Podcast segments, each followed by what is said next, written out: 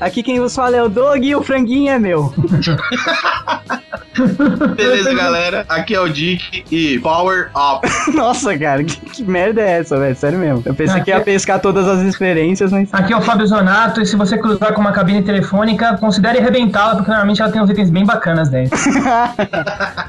Ó, isso é clássico, hein, cara? É. Fala aí, galera. Aqui é o Rodrigo Maroto. E eu já zerei Side Pocket, mas foi de madrugada e ninguém viu e nem acreditou. é sério. Al- alguém, alguém avisou o maroto que é só jogo de aventura ou ele, ele acha que é uma aventura jogar sinuca? E não é? Era uma aventura pra ele. Pô, você vai pra Las Vegas, depois São Francisco de carro. No final você vai de avião. Eu sei que é isso aí. Ah, então se fosse assim, Gran Turismo era a maior aventura da história. Mas beleza, vamos lá, geeks. Vamos falar de games. Faz tempo que a gente não fala. A galera tava cobrando já, falando que a gente é uns geeks de merda, que só falava de droga. E de filme, né? É, vamos voltar à era 16 bits. Olha só, só jogos de aventura da era 16 bits. Fechou, Ou galera? seja, 16 putas. 16 bichos. 16 bits logo depois do feedback.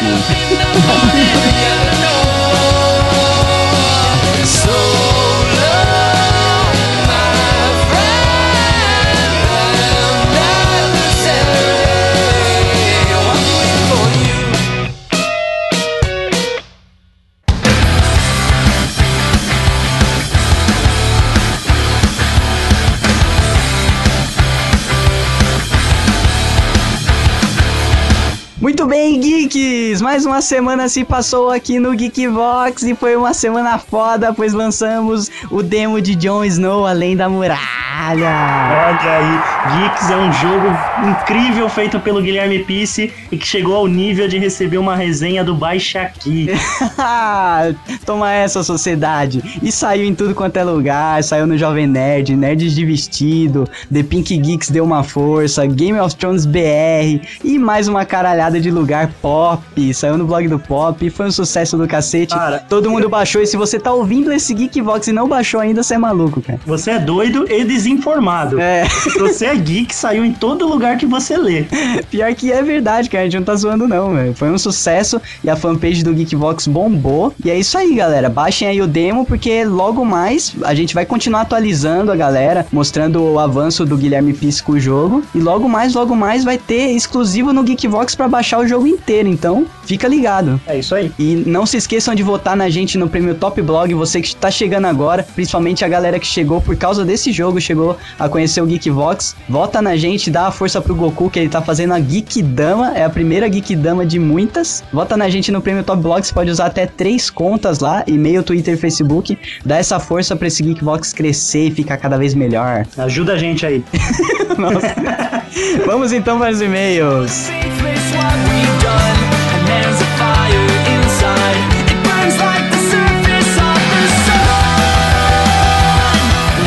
Aqui um e-mail do nosso querido Anderson Leite, o Dick. Novamente bom. aí, né? Ele, tra- ele grava e também manda feedback pra ele mesmo. ele fala sozinho, vamos lá. Beleza, galera, aqui é o Dick. E é engraçado que ele abre o e-mail do mesmo jeito que ele abre o podcast? É, pior que é. Caras, esse GV sobre técnicas de sobrevivência ficou muito bom, principalmente as especulações sobre como ninguém sobreviveria a ambientes desérticos, sejam eles congelados, quentes ou salgados. Vocês poderiam ter ensinado também como sobreviver aos ambientes muito hostis como estes: festas de família em que vão todos os seus parentes. Isso é foda, hein? Isso Esse é cruel. Passeios no zoológico com o monitor de, como monitor de crianças. Nossa, cara. E claro, o pior de todos, a sala do chefe. Geralmente você sai de lá morto, né? Ou despedido. É, se chamou, cara, não é coisa boa, não espere coisa boa. Faltou também citar a importância e a versatilidade da toalha em um kit de sobrevivência na galáxia. Ah, é. Isso daí a gente vai deixar pra um Geekvox próprio de Douglas Adams. Gostaria de aproveitar e agradecer a galera que me manda thumbs ups no feedbacks. É muito bom saber se estou agradando ou só enchendo a linguiça. O Dick é, ele é a nossa referência aí pro, pros geeks que ouvem, é uma referência quase de um especialista, né? Sempre É, que ele fala é com propriedade. Muita propriedade em tudo que ele fala, cara. Ele deu um up foda no Geekvox depois que ele começou a participar, então. Ele é indispensável pra gente aqui no feedback. Exato. Quer dizer, no Geekbox. Valeu, pessoal. Tudo de bom pra todos. Abraços, Dick. Valeu, Dick.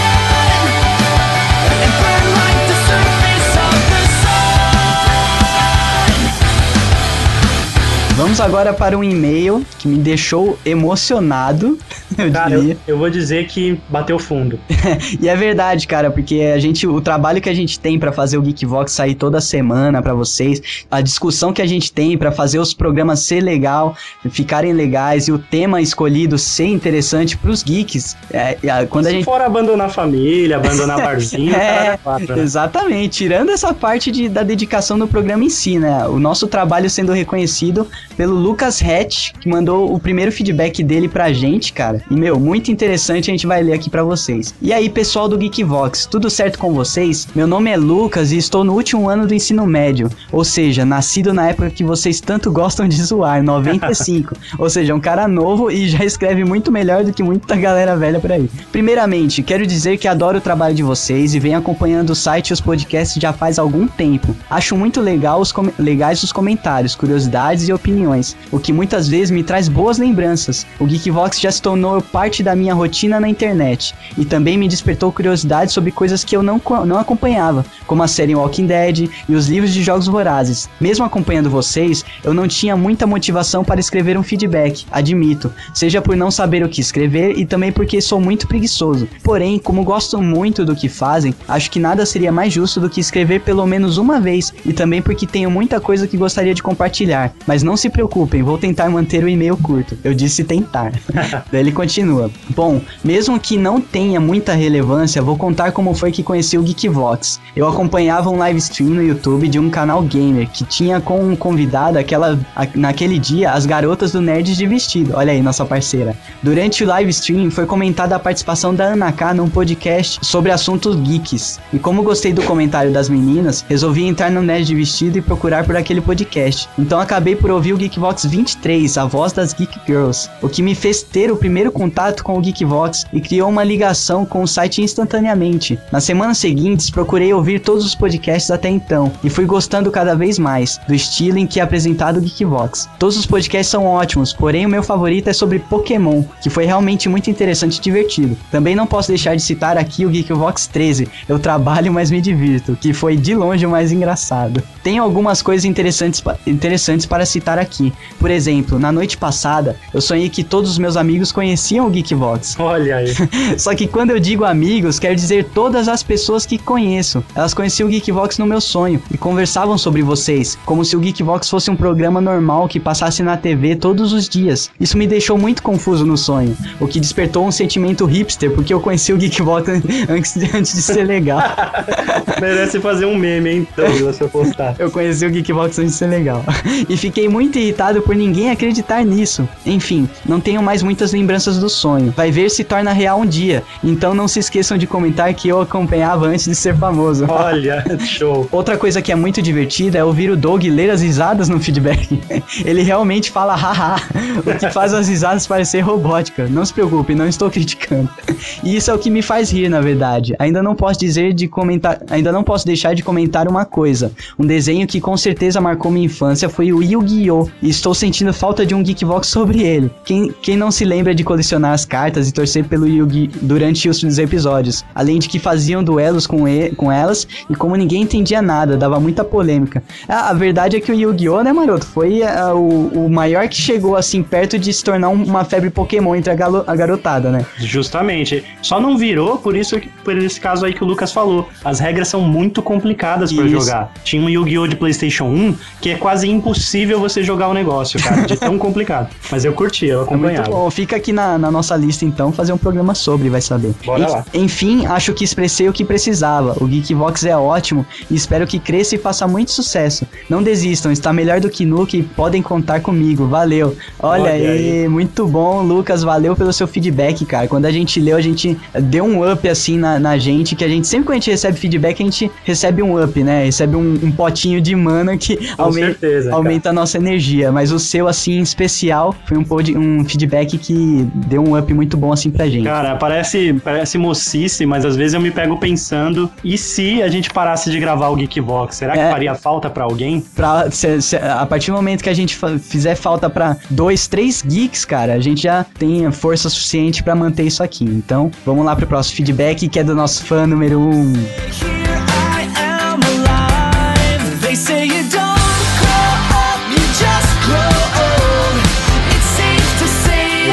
Oliveira, que se diz aí, né, o fã número um. Vamos ver, né? Ô, Léo, por favor, hein? Não, ele é assim, ele fez inclusive um grupo no Facebook chamado Geekvoxes. Como é? Geekvoxes. Geekvoxes. Então, se você é fã do Geekvox, dá pra entrar nesse grupo e, e Acompanhar a gente. compartilhar, falar um monte de besteira lá com a galera que curte também. É, mais pra conhecer todos os geeks que acompanham o Geekvox se conhecerem lá, né? cara? É, justamente. Olá, geeks. Hoje meu e-mail será mais objetivo. Os Geekvoxes sobre teorias ficou- ficaram espetaculares. Algumas teorias são meio forçadas, mas outras são acreditáveis. Quais delas vocês acreditam ser realmente verdade? ah, cara, a da Lua pra mim é certeza. Cara, a da Lua é.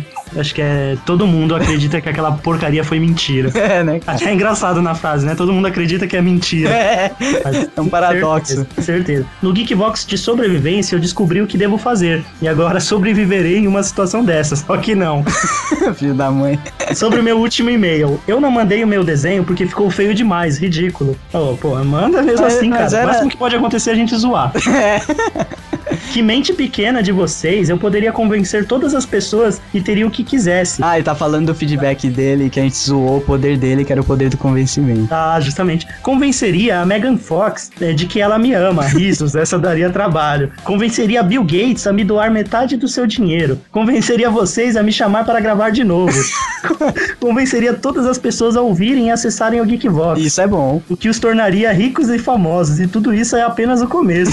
Ainda acham meu poder ruim? Vou tentar convencer vocês do contrário. Ah, boa. Ele tá usando o poder dele já. Ele tá usando o poder de um texto bem escrito, hein? Esse parágrafo me conquistou. É, mandou bem. Aí ele manda aqui, ainda falando disso, né, dos nossos ICs, um Jedi já arrancaria a cabeça do Spock em segundos, só falo isso. É, Aí, aquela. Então, mas a- essa briga aí, eles tiraram o Jedi da conversa. Isso que ferrou tudo. Ah, mas sei lá, acho que foi meio injusto. sabe? Tirar um monte, um monte de coisa de Star Trek também. É. Ah, não tinha visto o vídeo do Nissin, ainda porque eu fui pra baleia e ainda não tinha dado tempo. Tá todo piadeiro, Léo, né? Você viu? Piadão nesse aí, ele mandou um redator escrever. É. O, o redator do Danilo Gentili. É, não sei, só sei que foi assim. Foi referente ao, ao alto da companhia. Não entendi, vamos pular Tá essa falando do e-mail antigo dele, cara. Acho que a gente lembra os e-mails, cara. A gente recebe um monte de e-mail, seu maluco. É, seu doidão. Mas vamos lá. A voz do maroto falando CPF na nota foi o melhor. Por favor, Doug, coloque esse áudio de novo. Colocar o áudio não, fala aí, mano. Eu não lembro, cara. Você falou CPF na nota, senhor? Putz, não lembro, cara. ah, vai a Eu merda. não lembro, é sério. Deve ter sido mais engraçado que isso, não é possível. Valeu, galera. Abraços até domingo, espero. Muito bom. Vamos agora para o último e-mail aqui do Luiz Eduardo. É o primeiro e-mail dele, eu acho, né? Primeiro É. e-mail do Luiz. E ele, Ele. ele manda aqui pra gente. Bom, meu nome é Luiz Eduardo, moro em Mossoró, Rio Grande do Norte. Olha aí, Olha o Geekbox chegando do- no Brasil Cara. inteiro. Cara, deixa eu só levantar aqui. Eu tenho um mapa do mundo aqui no meu quarto. Eu vou agora pinar Mossoró do Rio Grande do Norte aqui no meu mapa. Isso é pra calar a boca do Risato, que falou que a maioria dos nossos ouvintes estão em São Paulo. Toma aí, Risato. Chupa, risada. Estamos chegando, só, só não chegamos no Acre. Que não existe. Vamos É. lá. Conheci o Geekbox desde o primeiro podcast. Caralho! Caraca. Desde o Walking Dead. Não escutei a princípio, mas depois vocês fizeram Geekbox com temas interessantes. Comecei a, escu- a escutar semanalmente. Bom, só tem um comentário referente ao Geekbox 33, Técnicas de Tentativa de Sobrevivência, que existe uma série chamada Revolution, que se passa num futuro pós-apocalíptico. No seriado, 15 anos antes, um fenômeno desconhecido desativa todos os dependentes de tecnologia em eletricidade no planeta, que vão desde computadores e eletrônicos para motores de automóveis, motores a jatos e baterias. As pessoas tiveram que se adaptar a um mundo sem tecnologia. E por fim, eu gostaria que vocês fizessem um Geekbox científico. Valeu. Não conhecia esse daí, hein? Será que É uma série, na verdade, ela é recente, cara. Ela é nova. você conhece? Você... É, eu já vi disponível na, no Paulo Coelho lá, mas não, não cheguei a pegar emprestado. Tá bom. Então fica aí a dica pros geeks Revolution. Procurem aí. E, e a dica também, o Geekbox de robótica, né? O mais perto de científico mesmo que a gente tem hoje aí na, na prateleira É, que, disponível. que a gente chegou, que a gente chegou mais perto de ciência, assim, do jeito que a gente fala, é, ciências de sobrevivência pode ser uma ciência, né? Mas eu acho que ele tá falando mais pro lado tecnológico, então robótica é o que a gente chega mais perto. Mas vamos colocar aí na pauta pra ter mais é, científico. Talvez É isso aí.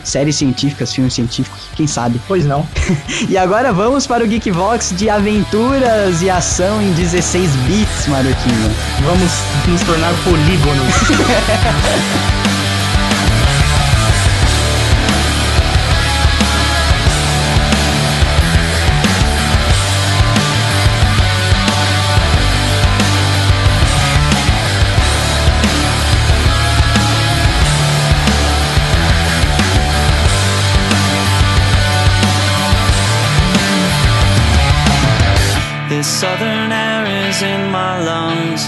in every word I've sung.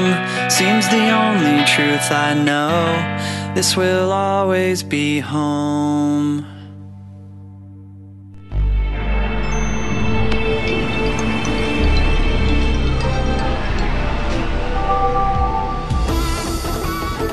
video games, Microsoft shooter banned in Britain. Massive multiplayer online games. Marriage to Nene is just the next step in video gaming.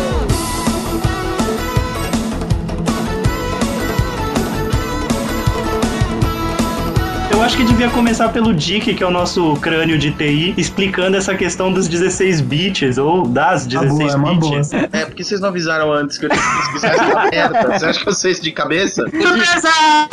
Assim fica melhor, meu. Você- é mais espontâneo quando pego de surpresa. Ó, 16 bits é referência à geração de computadores construídos com processadores de 16 bits. Nada mais que isso, cara. Ah, não. O Dick É. deve saber uma explicação muito mais metafórica pra isso. Ah, que na verdade, como o processador trabalha com código binário, ele processava tudo por bit. E aí o máximo que a gente tinha nos Zlogs Z80, que é o processador do Master System, eram 8. Olha aí. E aí eles inventaram uma outra versão de Zlog, que é o, por sinal é o processador clássico que foi usado antes dos 486 aí da vida, o processador de PC, que é, É. o processador do Mega de 16 bits. É, 16 bits, na verdade, são dois de 8, né? Tanto que tem essa briga, que o SNES era um de 16 mesmo, um E o processador... Mega eram dois cores processando o 8. Isso, e, é- sabendo. e isso daí era uma coisa que influenciava nos gráficos, inclusive, né? Eu acho que o que influenciava no Mega Drive era o fato da, da Nintendo ser muito mais foda que a SEGA.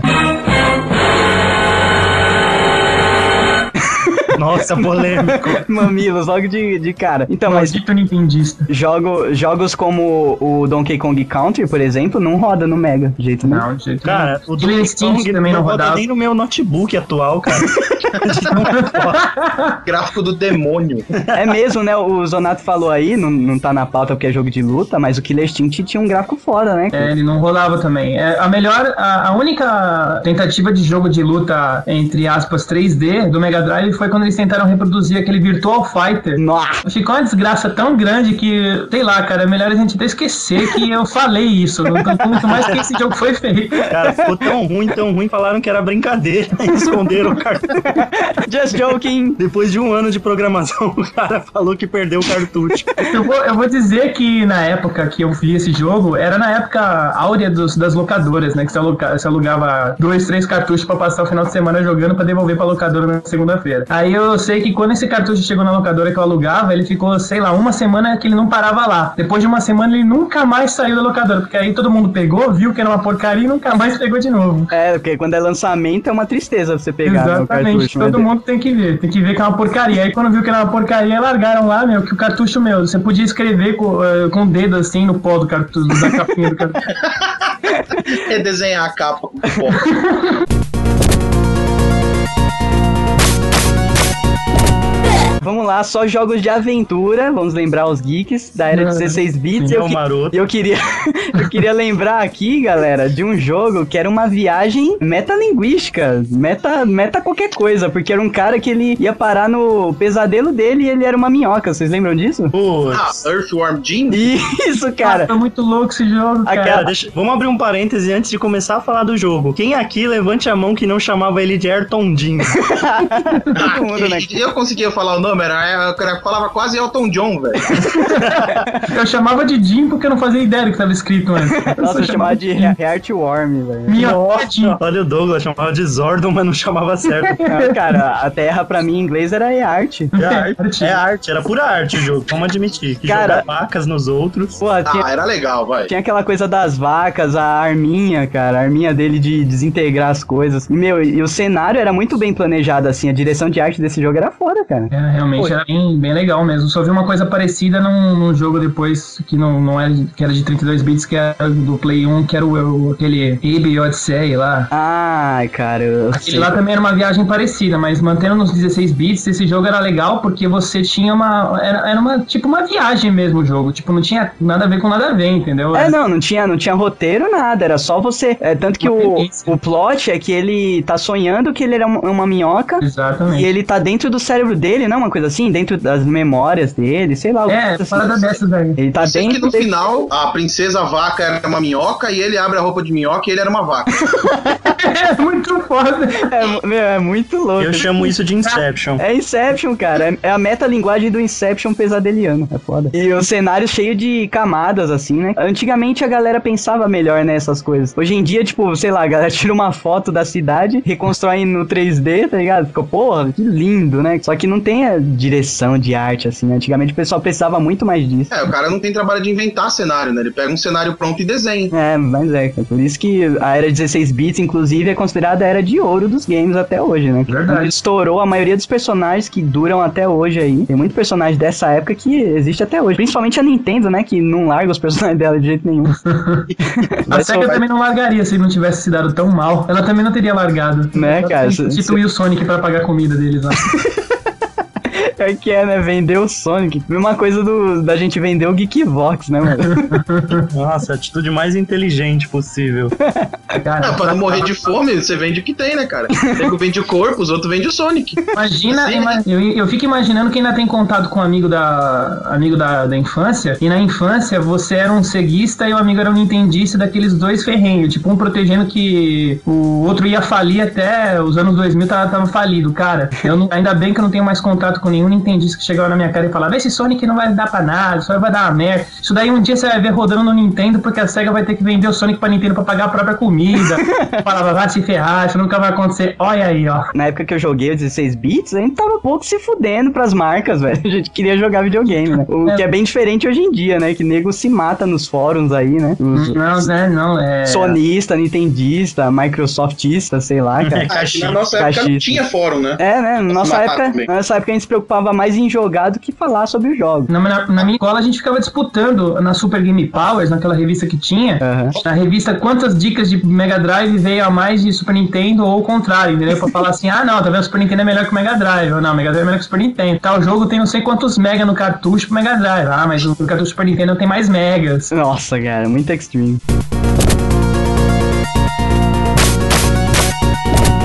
Já que vocês falaram de cenários malucos e coisas bacanas, que tal o Golden Axe? Oh, clássico, hein? Jogo- Axe era com os anões. O jogo é que quando você caía, o, o cara falava truco, né? Aí tomar uma porrada, você caía no chão, nunca vi isso na vida, cara. Eu não sei de onde é que os caras tiraram. que Quando você cai no chão, sei lá, o barulho que, que você faz é a mesma coisa com o cara falando truco. É porque você era tão musculoso e pesado que fazia um som gutural, cara. Cara, Golden Axe pro geek, sei lá, que geek não sabe o que é Golden Axe, eram dois anões numa... Hã? Não, não, É, era. Não, Era. Vikings? Não, não, eram três personagens, sendo que uma era uma mulher guerreira, Ah, é, o não. outro era um cara Um fortão. e um anão. Eu só lembro do, do anão só, cara. Você só escolhia ele por causa do machado, né? É, Da não. chifradinha que ele dava. Você dava dois pra frente e o soco. Ele dá uma chifradinha bacana, cara. O legal era jogar com o bárbaro e dar o racha-coco. Ah, é. Era a mesma Ah, coisa, nossa. só que ele cravava a espada na cabeça. O Golden Axe foi o que popularizou o franguinho, né, cara? É, tem que É pegar que- uma carninha. Foi um dos primeiros, né? Que tinha aquela carninha com os ossinhos nas bordas. Cara, o Golden Axe me ensinou a me alimentar melhor, cara. Ensinou que tem que bater, mas tem que comer a carninha. E era uma briga pra pegar a carninha. O Golden Axe é um dos. Não sei se é um dos primeiros, né? Mas foi um dos que popularizou o multiplayer, né? Tipo, dois carinhas na mesma tela, assim. Foi um dos, né? Foi Um dos, é. Porque Foi era um dos muito mais divertido. divertidos, pode ter certeza. É, então, foi um dos mais divertidos, porque tinha outros que tinha o multiplayer e tal, o cooperativo, só que não era tão legal, era meio bagunçado. O Golden Axe não, era bem divertido, O assim. Golden Axe é legal porque cada um tinha uma característica diferente, mas não era só tipo, um é mais um pouquinho mais rápido e mais fraco, outro era um pouquinho mais lento e mais forte. Não, no caso do Golden Axe era bem definido. A menina, ela era uma fracote, mas ela tinha as melhores magias. O anão, ele tinha umas, umas magias ridículas, mas ele era, ele, ele era bem forte na, na porrada. E o Bárbaro era meio termo, né? Que todo mundo falava que não era nem lá nem cá. O- É. Tem umas magias mais ou menos, ele bate mais ou menos. É, e me fala em que mitologia o Bárbaro sabe magia, né? Mas beleza. É bom. Bom, se você chuta um anão pra pegar um pote de mana, velho, você pode fazer qualquer coisa. Um gnomo, né? O negócio era acho que um gnomo. Os gnomos, eles vinham, tipo, você tava no acampamento entre as fases, tava dormindo, os gnomos vinham, eles roubavam seus suprimentos e você tinha que dar bica neles pra eles largarem os suprimentos de novo e saírem correndo. era bizarro, cara. Mas era legal também por causa das montarias, né? Que tinha aqueles dinossauros que você podia montar neles, né? Cara, tinha É. Cara, dragão, Tinha um, dinossauro. tinha um dragão que dava rabada, tinha outro que cuspia fogo, outro que cuspia bolas de fogo, era mó legal. E o melhor é que, tipo, beleza, época medieval, sei lá, mas os caras tudo na moda, né? A tanguinha e a bota era colorida. É estiloso. Os caras arranjavam pigmento não sei sei da onde, velho. O legal era, eram os cenários, né, cara? Porque assim, o Turtle Land era uma cidade em cima de uma tartaruga gigante, velho. Ah, então, cara, isso daí faz parte de uma mitologia inca, sei lá, sabe? Que fala que o mundo é. A gente vive em cima de um casco de tartaruga que tá viajando pelo espaço. É mais ou menos isso. É, não sei se é inca, é de uma dessas coisas Tipo antigas. isso, mas sem drogas. Então, leiam a série Discworld do Ah, Terry você falando isso me lembrou num trecho do Churato, que eles tinham lá uma nave que era uma, que era uma Tartaruga gigante, então acho que era, sei lá, hindu, né, o negócio. É, é baseado, é baseado em alguma mitologia antiga. Isso daí, tipo, tem referência em vários lugares. E essa Que série, de, e esse Discworld aí é, é um mundo em cima dessa tartaruga. No meio do casco tem um vulcão, sabe qual que é? Uma montanha. Ah, é, é isso mesmo, é isso mesmo. É Nossa. chapado, cara, é chapado. É, e, e a águia, porque tem a cidade que é nas costas da águia também. Nossa, Acho que esse é no 2, se não me engano, no Golden Axe Não, no 2. primeiro mesmo. No primeiro mesmo? Depois você sai do Turtle Land, você anda num, num pedaço de terra lá X, aí você voa nas costas da águia até o lugar onde tem as caveirinhas lá, as caveirinhas malditas. caraca, velho, eu não lembro. Porra, eu não- também não lembrava dessa, cara. Tipo, um faz muito tempo que eu não jogo. Eu só jogava o 2, que era a única coisa que. O único cartucho que tinha no locador. Ah, cara, depois que surgiu um emulador com vários jogos no meu computador, eu comecei a jogar. ah, mas é importante tô- lembrar que você tem todos os jogos originais na sua casa, né? Você também Aham. tem o Dolly, não é nada de pirataria, tá tudo certo. Não, não, eu, eu não, eu não tenho pirataria porque o jogo só pode ter por 24 horas. Então eu baixo todo dia que eu quero jogar.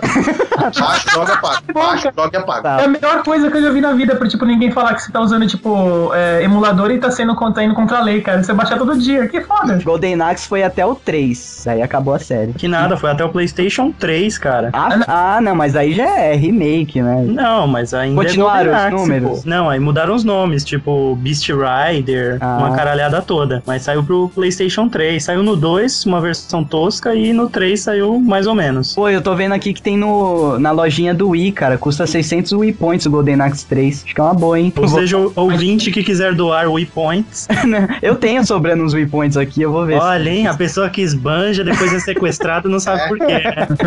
seus waypoints.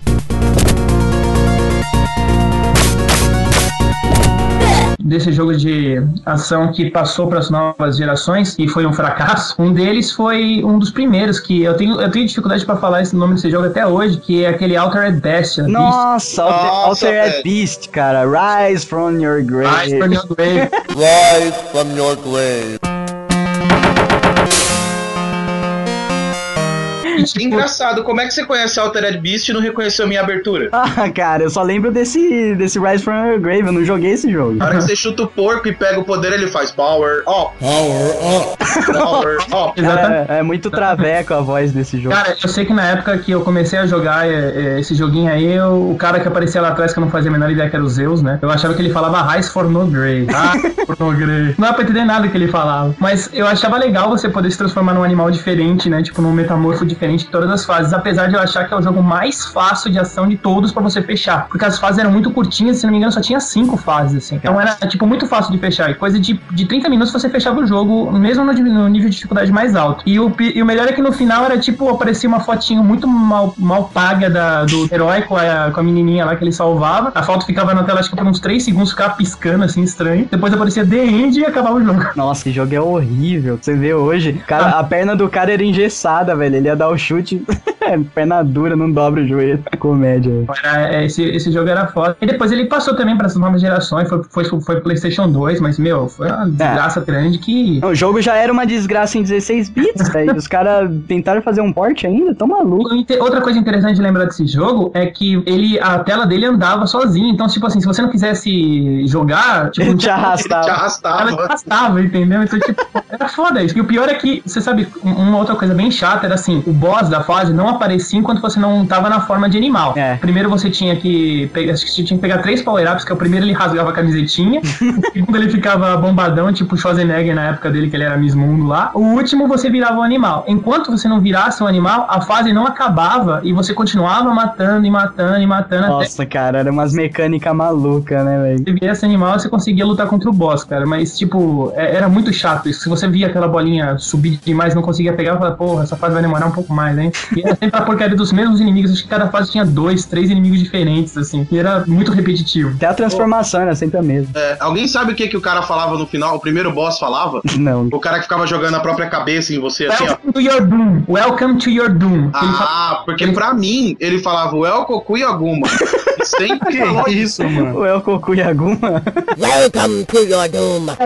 É, mas ele, ele falava Welcome to your doom e eu só fiquei sabendo disso, tipo, sei lá, três anos atrás. Nossa eu, senhora. eu tinha 12. Esse jogo vinha, eu acho, console, né? Com o Mega. Era um, dos, era um dos jogos que vinha com o Mega, do, o Mega Drive 2, aquele da caixa preta. Nossa. Você podia comprar uma versão que vinha ou o Sonic 2 junto, ou vinha o Altered Beast. Nossa, que escolha, né, velho? Escolha, hein? O cara que erro. escolhia, escolhia o Sonic 2, não, Beast. desculpa, Sonic 2 não, era o Sonic 1 que vinha no Mega Drive 2. Ah, não, Ah, que seja, que meu. seja. Até Alex Kidd tava valendo. Cara, esse Altered Beast é horrível. Alex. Alex Kidd É. Miracle World, no- que eu chamava na época Ale- Alex Kidd Miracle World. Mas quem falava Miracle? Ninguém, cara. Ninguém, Era. Miracle. Era Era Miracle capaz de apanhar se falasse certo. Né? Isso porque eu não sabia como pronunciava W, então normalmente era Word, porque eu pensava que era 2V. Nossa, o melhor do Alex Kidd é ele nadando, parecia um girino. A perna dele virava tipo um rabinho. é horrível. Não, o melhor era as trilhas sonoras, cara.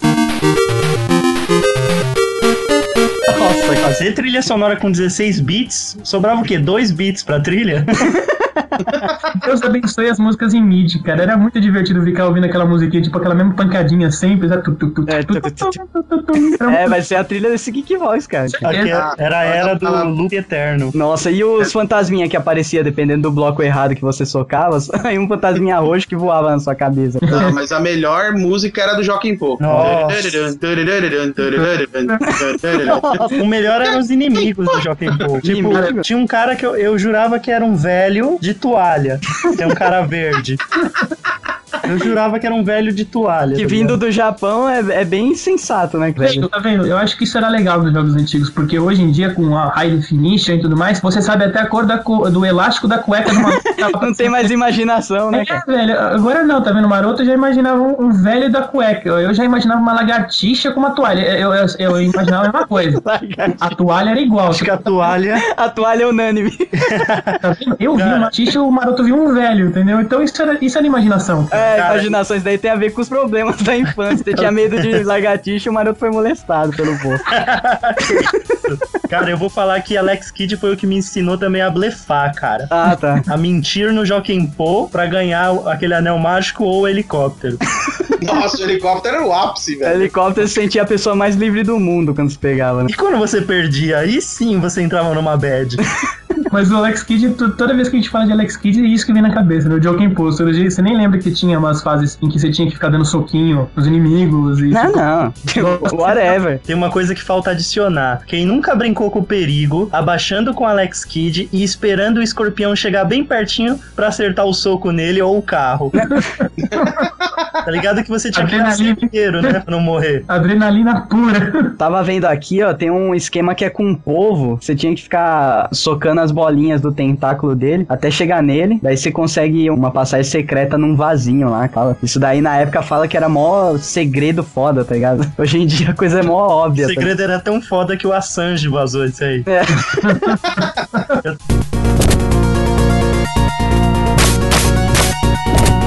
Tem um jogo que eu preciso falar, que às vezes eu tô, sei lá, andando na rua eu começo a falar sozinho. Teenage Mutant Ninja Turtles, Teenage Mutant Ninja Turtles.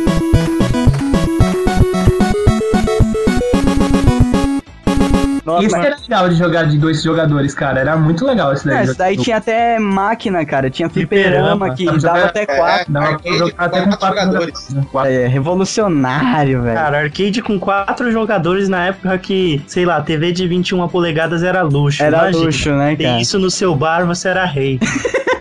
Tinha umas duas versões que eu lembro. Uma era mais cartunesca, que era mais divertida, na minha opinião. Que era umas cor mais clarinha e tal, mais brilhante. E tem outro que fizeram depois no SNES. E daí já era com eles, tipo, maiores, assim, sabe? Não era tão legal. Eu gostava mais do, do antigão mesmo, que era mais coloridinho. Eu jogava Ah, o que essa versão era melhor. É, coloridinho, que tinha os ninjazinhos, né? É, eu jogava essa da acho que do Mega Drive, que era é, Hyperstone Heist, se não me engano, que você tinha. O boss final era o destruidor, que ele ficava em três formas diferentes, assim. É, esse, é- esse daí é foda. Esse daí tinha os combos melhores, só que Tinha. o que eu lembro mais era o do arcade mesmo, que era mais coloridinho. Esse Hyper, Hyperstone Haste aí era foda. Esse daí era o melhor que tinha pra jogar, tipo, de dois jogadores no, no Mega Drive. Tipo, ele batia até Streets of Rage pra jogar, tipo, na diversão com o pessoal lá que se reunia, reunia no final de semana na casa de um amigo nosso. Pra jogar lá, a gente alugava uns 3, 4 cartuchos de ação e jogava tudo. Passava a tarde inteira lá, a mãe do moleque ficava olhando pra gente, vendo que hora a gente ia ficar lá, né? Porque tem que fazer janta, né? Tem que fazer janta, suas mães devem estar esperando, que cacete. E aí a gente ficava jogando lá, mas quando a gente colocava tartaruga, tartaruga ninja pra jogar, a gente perdia a hora mesmo, cara. Teve uma hora que uma vez que a gente foi, ficou até as 11 horas da noite, a mãe do moleque arrancou a- o videogame da tomada. E basicamente enxotou a gente da cara dela. Cara, mas isso daí já aconteceu com todo mundo. Não pode ficar tranquilo. Ô, E esse o que mais aconteceu foi, vocês não vão embora porque eu preciso dar comida pra minha família? né? Ô, esse daí era um que tinha a fase que você ia de, sei lá, num board, em alguma coisa deslizando por cima da água, cara. Que tinha uns robozinhos lá. Tinha, tinha, tinha, exatamente. Que você ia numa prancha que não importava se você desse, tipo, saltasse dúplica e viesse numa voadora. Ela prancha, sempre ia estar embaixo. Isso, ela sempre acompanhando, automática aquela prancha. Pô, cara, tá aí, ó. O futuro ainda não chegou. O dia que fizerem uma prancha que acompanha onde você vai cair. Aí não vai ter mais graça surfar, né, cara? Cara, e, fal- e falta também dizer que continuou o legado da comidinha, né? Do, do franguinho, só Ah, que sim. lá era pizza. Lá era né? uma, ca- era uma caixa de pizza, velho. Lá tinha uma caixa de pizza que era a pizza normal que te recuperava energia, e tinha uma pizza que tinha uma bomba desenhada que na hora que você pegava, aí o, o seu tartaruga ninja falava pizza power, e ficava girando na tela. assim. Nossa, cara, eu lembro. Eu ficava dando um pilão maluco. Exatamente, ele ficava falando pizza power, ficava girando armas. Era pizza de maconha, né? Tá Esse orégano tá zoado. Tinha o Rocksteady, que acho que era o primeiro, que era, que era aquele, aquele rinoceronte, né, do desenho. Isso. Nossa, adorava porque eu gostava dele pra caramba, o desenho. O vilão principal era aquele ninja lá, era tipo um samurai, né? É, tinha tipo uma, uma fase no Japão com os templos japoneses, assim, que no o boss final era um samurai, que ele podia ficar com umas formas diferentes lá. O, o boss, o, pen, o antepenúltimo era aquele doutorzinho maluco lá que criava aquele, aquelas, aqueles robozinho pulga, né? Nossa, pode ser. Ele ficava numa navezinha. O penúltimo era o Craig, que era aquele, sei lá o que que ele era, naquela, sei lá, um estômago, aquilo. Nossa, pode ser. O chiclete mastigado. Era um chiclete que ficava controlando Um o. robô que parecia um bebezão. É, nossa, cara. Exatamente. E que tinha óculos, aqueles óculos 3D da década de 80. E ele ficava duro, pra onde ele ia, ele ia deslizando, igual Michael Jackson. Exatamente.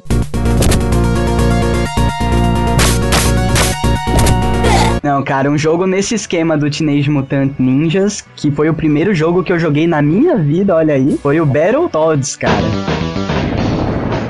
Battletoads era foda. Battletoads era foda. Eu chamava de bater odds, tá? Só pra vocês Nossa, Todo mundo chamava. Chamava de Fletoades mesmo. Fletoades. Eu já, já bater odds. Achava mó legal falar bater odds. Não, mas essa, eu acho que esse jogo é a Pô, você falava isso até ano passado, vai. Não. Cara, mas Battletoads, sério, é um, é um dos melhores jogos desse tipo pra mim até hoje, cara. Ele é uma ótima prova de que realmente o Nintendo, o Super Nintendo era superior ao Mega Drive em capacidade gráfica, porque eu não sei se vocês se lembram como era o Battletoads do Super Nintendo e o Battletoads do Mega Drive, que era uma nojeira. Nossa, é violenta, velho. O de SNES era bem louco, o gráfico, e eu comecei jogando de 8 bits do, do Phantom System, então que era bem mais simplesinho, só que quando eu joguei o de SNES eu fiquei maluco, falei, puta, além de estar relembrando um primeiro jogo que eu joguei, o jogo ainda é foda demais, só que é difícil, né, mil vezes mais difícil do que o Tartarugas Ninja. Ele era bem E le- difícil. né? E era legal os combos, porradeiro, o cara, fincava o cara no chão, daí saía correndo, dava uma butinada que o pé do cara crescia, cara. Ficava um pezão, né? O verdinho, o Rush lá, você dava uma butinada, ele ficava com uma bota com uns espetos na sola, assim, cara. O negócio era violento. Era né? muito louco. E o legal também era as fases que eram de velocidade, né? Que você subia numa plataforma num carrinho e tinha que passar correndo pelos lugares, meu. Muito. Era difícil. Não, é, assim. é, era mesmo. É Aquela fase da, da motinha, né? Que você tinha que ficar pulando. Isso, obstáculos, né? tinha uns, tinha uns tem- tinha um- uma fase dessa da motinha que tinha uma parte que você ia fazendo zigue-zague pra passar por vários murinhos, assim, né? Tinha que fazer o zigue- zigue-zague mó rápido. E tinha um muro que tinha um portal, assim, que te passava, de, te passava de fase, você não precisava ir até o final dessa fase do, da motinha, que era mó difícil. Aí você contava 26, sei lá quantos murinhos, e se jogava no muro que era um portal, velho. Era uma Warp Zone. O Isso. jogo tinha Warp Zones em acho que em algumas fases pra você ficar pulando. Você pulava essa daí da, moto, da motinha, você pulava, pegava ela na metade da fase, você acabava ela inteira, pulava a próxima fase e caía na outra fase. Isso, era bem isso, mano. Só que era, você tinha que ter bolas, viu, pra fazer isso, porque é, como você perdia a vida pra caramba nessa fase de ficar batendo, que era meio É. complicado, mas você tinha que ter reflexo rápido, você tinha que contar direitinho as barreiras e ter certeza que aquela barreira era certa. É, porque é muito tocar rápido, na- não dá, barreira. você, não, você não podia ir na- no seu visual, né? Você tinha que ir na contagem. É, contou, que na contou contagem. e desceu, velho. Se for Exatamente. pelo visual, você errava. E o legal é que depois fizeram um crossover, né? Com Double Dragon, cara. Nossa, esse era muito louco. Isso era demais, porque o jogo do Double Dragon era legal, só que eu também cha- chamava de Double Dragon. Todo mundo. chamava. E, cara, era, era legal o jogo do Double Dragon, só que quando eles se juntaram com o Battletoads, puta que pariu, ficou fodástico. Ficou massa, né? O legal é que dava você fazer sanduíche da galera, tipo, pegar vários assim, ia juntando, amontoando em cima de você e você tacava, cara. Muito bom.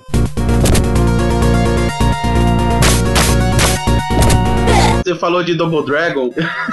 eu jogava essa tranqueira do Master, né? Que, mano, pensa num bagulho tosco. mano, era, era um Atari um pouquinho mais colorido, tá ligado? O Dragon do Master era muito ruim. E aí tinha vários abobos, né? Era o abobo verde, definição zero. Tipo, era uma maçaroca meio de músculo, assim, com cor, né? E a gente chamava de Braddock, porque não sabia o nome do desgraçado. Nossa, a gente precisava de muita imaginação nessa época. O jogo do Battletoads com Double Dragon foi da RAR, cara, que é considerada uma das melhores produtoras aí que já existiram de game. Nem sei se existe ainda, existe? A gente chamava de Harry, né? É, era Rare. É. Que, meu, a Rare fez nada mais, nada menos que Banjo-Kazooie, fez Donkey Kong. Donkey Donkey Kong, Kong, Donkey Kong, puta, só foda, né? Donkey Kong é o concurso, né? Acho que a gente não deve nem falar, né? Não, esse. Não Pô, a gente falar. deve, deve falar assim pra, pra que a geração Neymar saiba o valor desse macacão, cara. Donkey Kong é simplesmente os melhores jogos da época de 16 bits da, do sistema deles, né? Que é side-scroll rolling. Cara, tanto em gráfico quanto em áudio também. Nossa, meu, a cara. sonora era Dava pra, dava cara. pra você deixar o, micro, o, o videogame é, ligado só tocando a música, você já, já valia cada centavo que você pagou do, da fita. O efeito de brilho, de luz e sombra, a rotação 3D do personagem quando ele pulava e tal. Meu, quando lançou, a minha cabeça explodiu. Eu fiquei, eu joguei a primeira fase assim, meu Deus, eu perdi, o, eu perdi a vontade de viver. Só queria jogar Fora o, o level design, né? Tipo, a, a- evolução, assim, do, do jogo, que fazia você ficar foda na jogabilidade, que era, meu, jogabilidade clássica da Nintendo, né? Com aquele selo de qualidade da Nintendo. Exato. E fazia você ter o total controle sobre os macaquinhos pra começar a passar umas telas que, meu, que você vai jogar hoje em dia, você não consegue. Nossa, é Porque- verdade, Doug. Porque tinha até um truque que você fazia com o Didi. Era Didi que era um menininho ou não? Era Diddy Kong, é. Diddy era o Kong Diddy era Kong. o- Ele dava uma estrelinha quando você apertava o Y, né? Que era o Isso. botão de correr. Então tinha um esquema que pra pular mais distante, você tinha que dar uma estrela em direção ao abismo É, e apertar o pulo já no ar. Já- tá é, já no ar. plataforma. que era uma. Era um.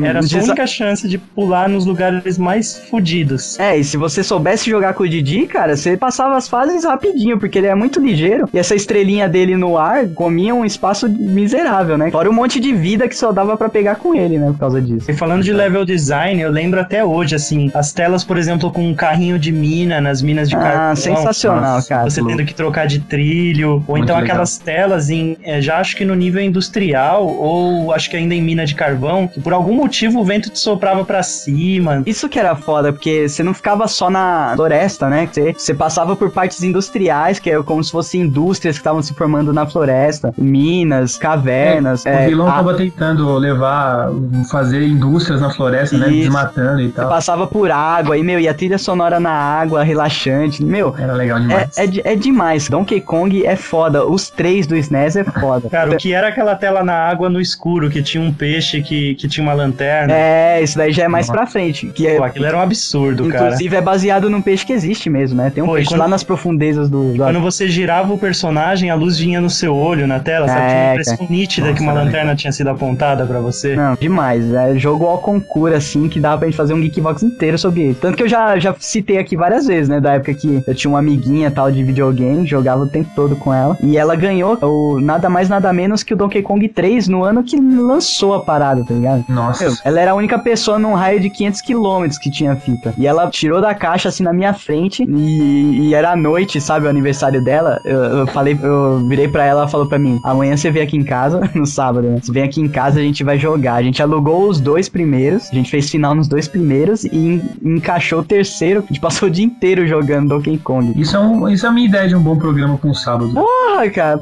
demais, velho, demais. Pô, é, sabe do dedo doer, de tanto tempo que você tá ali Eu apertando sei. aquela merda? Isso de levantar bolha, né? Pô, e o, o Donkey Kong 3 já tava num nível de gráfico assim que batia muito jogo de, de Play Playstation. 1, cara. É, cara. o Play Ah, 1 verdade. fácil. Porra, Aí eu vou, verdade. eu vou dizer, é a vontade de querer morrer é você estar na última tela, lá no último boss do Donkey Kong 1, e ele te acertar o fantasminha que invertia o controle. Nossa, cara. Lembra que aí você tinha que desviar de umas bola- bolas de canhão, só que tava invertido, cara. Putz. Nossa, cara. E o pior é que a gente conseguia, velho. Porque pra você chegar no final de um jogo desse, você tinha que ralar tanto, você tinha que ficar calejado, velho. Você É tinha que ficar super expert, não é igual esses noob aí que tem. É, cara, que o jogo explica tudo que tem que fazer, sabe? Eu acho E que não morre, né? E não morre, é.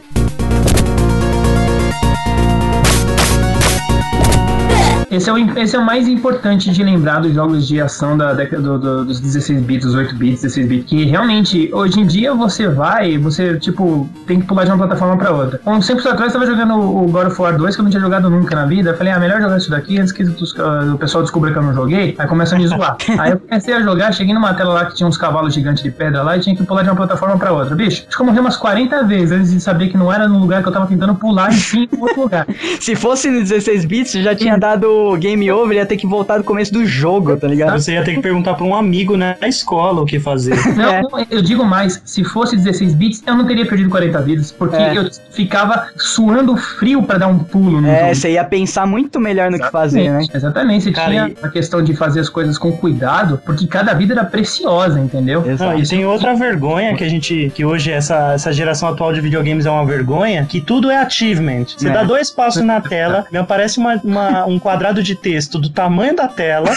Parabéns, você chegou a não sei onde. Mas é, Já explicando tudo que você tem que fazer. Tipo, Verdade. você dá 10 passos na tela, tem 80 achievements lá. Pô, qual a graça É, disso? mas cara? é porque é, as crianças de hoje em dia são muito mimadinhas, cara. Elas precisam ser afagadas pelo jogo o tempo todo, senão elas desligam. Sabe o que eu acho mais bizarro nesses negócios, nesses tutoriais que começam o jogo? Nossa. Aquele. Tem, tem jogos que o tutorial não aparece só como, vi, é, como ah, o texto na tela. Tem jogos que o narrador do jogo, Ah.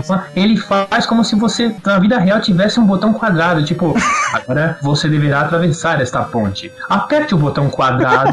Nossa, é mó, mó quebra-clima, né, velho? Quebra o clima, na hora te remete, tô jogando um videogame, cara. Tipo, você, você tá tentando, i- i- i- sabe, imergir naquela, naquela história, naquela atmosfera. Aí me vem o cara que tá narrando o jogo falar que, ó, pressiona o bot- o botão, de, o botão X duas vezes para um pulo duplo. Ah, qual que é, cara? Uma bosta, né? O- um sacerdote medieval não sabe o que é botão X quadrado.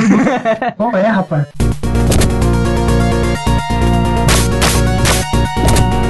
Cara, eu vou lançar um aqui agora que, meu, é rei do, do side-scroll rolling, né? Que é a telinha de lado, pra quem não sabe o que é. O dois- famoso 2D telinha de lado. Plataforma, né? Jogo de ação plataforma. Isso, ação plataforma. Castlevania. Nossa, aí foi mancada. Cara, uma das direções de arte mais fodas de toda a história dos videogames. E eu falo no plural mesmo, porque até hoje eu não consigo é, ver um cenário tão foda como os que eram feitos em Castlevania, que você sentia lá na, na era negra, sabe?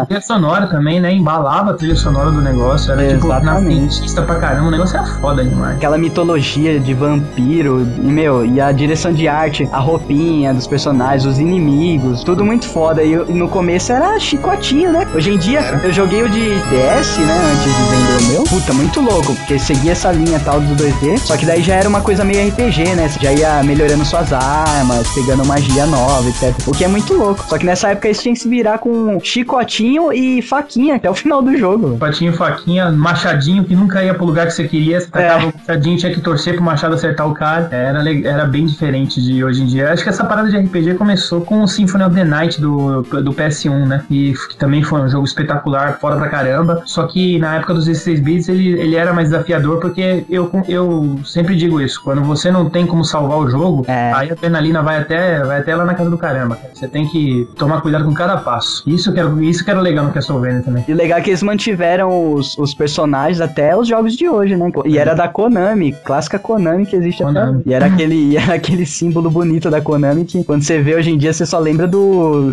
International Superstar Soccer. é verdade.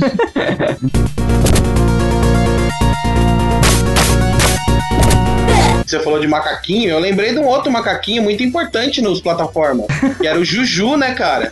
que isso? Não sei qual que é não. Ninguém nunca jogou Juju na vida? Fala o nome do Juju, jogo. Juju é de onde esse jogo, caralho? Cara, Juju era aquele cara que era assim, o plot era assim, era um cara e uma mina na floresta, vinha um mago, roubava a mina e transformava o cara num macaco que cuspia bolinha. Ah, caralho, era Toki, Toki, nome do jogo. Toki Juju. Não, eu sempre conheci como Juju. Nossa. Juju e umas paradas em japonês, chinês do lado. Eu tô vendo Toki, acho que, acho que o nome em japonês é Toki. Nossa, nunca joguei esse jogo, mas ele anda igual macaquinho de quatro mesmo, engraçado. Cara, esse jogo era muito foda. Eu perdi várias horas jogando Juju, velho. Mano, mas por que que ele cospe bolinha azul, né, cara? Pra que, Mano, pra que ele isso? cospe, velho. Não tem, não tem Não tinha necessidade de explicação na época. Cara, 16 bits é assim, ele cospe bolinha, beleza? Cospe a bolinha nos bichos. Falando, falando em bicho estranho que tem golpes, essas coisas, não sei se vocês jogaram um jogo chamado Congus Cas- Capper. Nossa, não. Congus Não, Capper. Era um menininho da caverna, tipo, ele tinha um cabelo azul e tipo uma roupinha de caverna mesmo, assim, sabe? Aquela que só pega um lado do ombro. Aham. Passava por uns mundos meio parecido com o Mario, assim, meio, meio Mario, meio Sonic. Tinha uns dinossauros malucos. Tô vendo aqui. da caverna barbados. Nossa, Ô, lembrei, galera, eu uma, desgrama. uma dica, deixa aberto o YouTube, cara. Joga o nome dos jogos no YouTube e deixa. Eu desafio aí qualquer geek a começar a jogar agora no emulador e fechar essa porra e mandar uma print screen. Não, é muito eu e a Dani, ó, sinceramente, eu a Dani. Nossa, caralho, eu lembrei dessa merda, tinha diamante. Isso, isso Pegava um mesmo. diamantinho. Puta que pariu, eu já Não, vi isso aqui. Nem vem, não. Se você falar isso no programa, o pessoal vai acabar mandando imagem, mas sabe muito bem que emulador dá pra dar save state, então isso não É. vale. Ah, então perderam, cara. Nossa, eu, vale. eu lembro desse. Puta que pariu, cara. Era muito bom esse jogo, velho. Cara, esse jogo é Jogabilidade muito é difícil, ótima, inclusive. É, eu, eu lembro dele, mas eu não, não, joguei- não cheguei a jogar, não. Nossa, cara, eu lembro, ó, Era pterodátilo. Tem um dinossauro que vem dando um bunda lelê no chão. que bosta. É, Esse jogo é muito difícil, bacana. cara. Nessa época aí, jogo difícil era normal, né, cara? Você não reclamava, você tomava como desafio e ia embora, né, velho? Nessa época o difícil era jogo fácil. É, exatamente, viu? Putz. Nossa, muito bom. Boas lembranças desse joguinho. Cara, vou dizer que a Dani é viciada nesse jogo a ponto de. Eu baixei o emulador recentemente de novo e é o primeiro jogo que ela falou: baixe Congo Capper. Muito bom, Eu cara. baixei aquele, eu falava errado também, Shoplifter 3 e Shoplifter. Ah, muito bom, cara. Falava igual. Shoplifter. É o que? É o do helicóptero? Isso. Nossa, que Quem ia falar shoplifter na época, velho? Era shoplifter, era tudo junto. cara. Meu, não tem, não tem um geek que depois de ouvir esse Geek Vox não vai baixar o emulador, velho. Eu já, já tô fazendo download agora, cara. Pra jogar Juju e Shoplifter.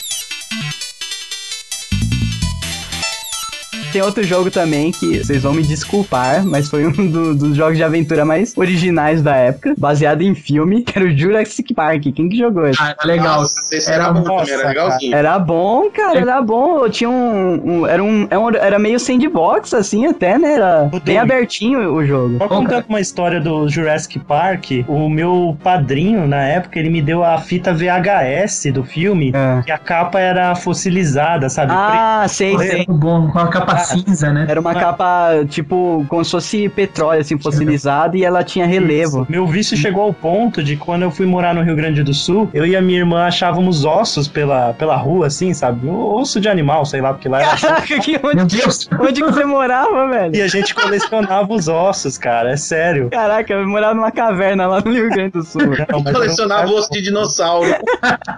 Juro mesmo. Depois que sua mãe vem com as histórias do Sul e a gente fica zoando, agora eu tô achando que é verdade, cara. Você tá falando que achava osso de animal por aí, né? Sério, jogado, vários. Meu, esse jogo era bom, velho. Tinha evolução de armas assim. Era como se E ele era bem visto de Simão mesmo, né? Tipo True Lies, que era uma. Nossa, True Lies. Era uma True Lies era outro também, Proibido de falar de True Lies, porque o Mega Drive 3 que minha mãe nunca pagou pra SEGA veio com True Lies, Spider-Man e Sonic 2. Ó, aí, cara. E ela nunca pagou esse Mega Drive. Como assim? Ela comprou, tipo, boleto em milhares de vezes na época. ela não prestou pra pagar nem a primeira. Era o Mega Drive com Sega CD. Sega CD veio o Tommy Cat Alley, era como eu chamava. Tommy Cat Alley, é. Tom Cat Alley, eu adorava esse jogo. E ela não pagou uma parcela, cara. Eu tenho o maior orgulho da minha mãe por isso.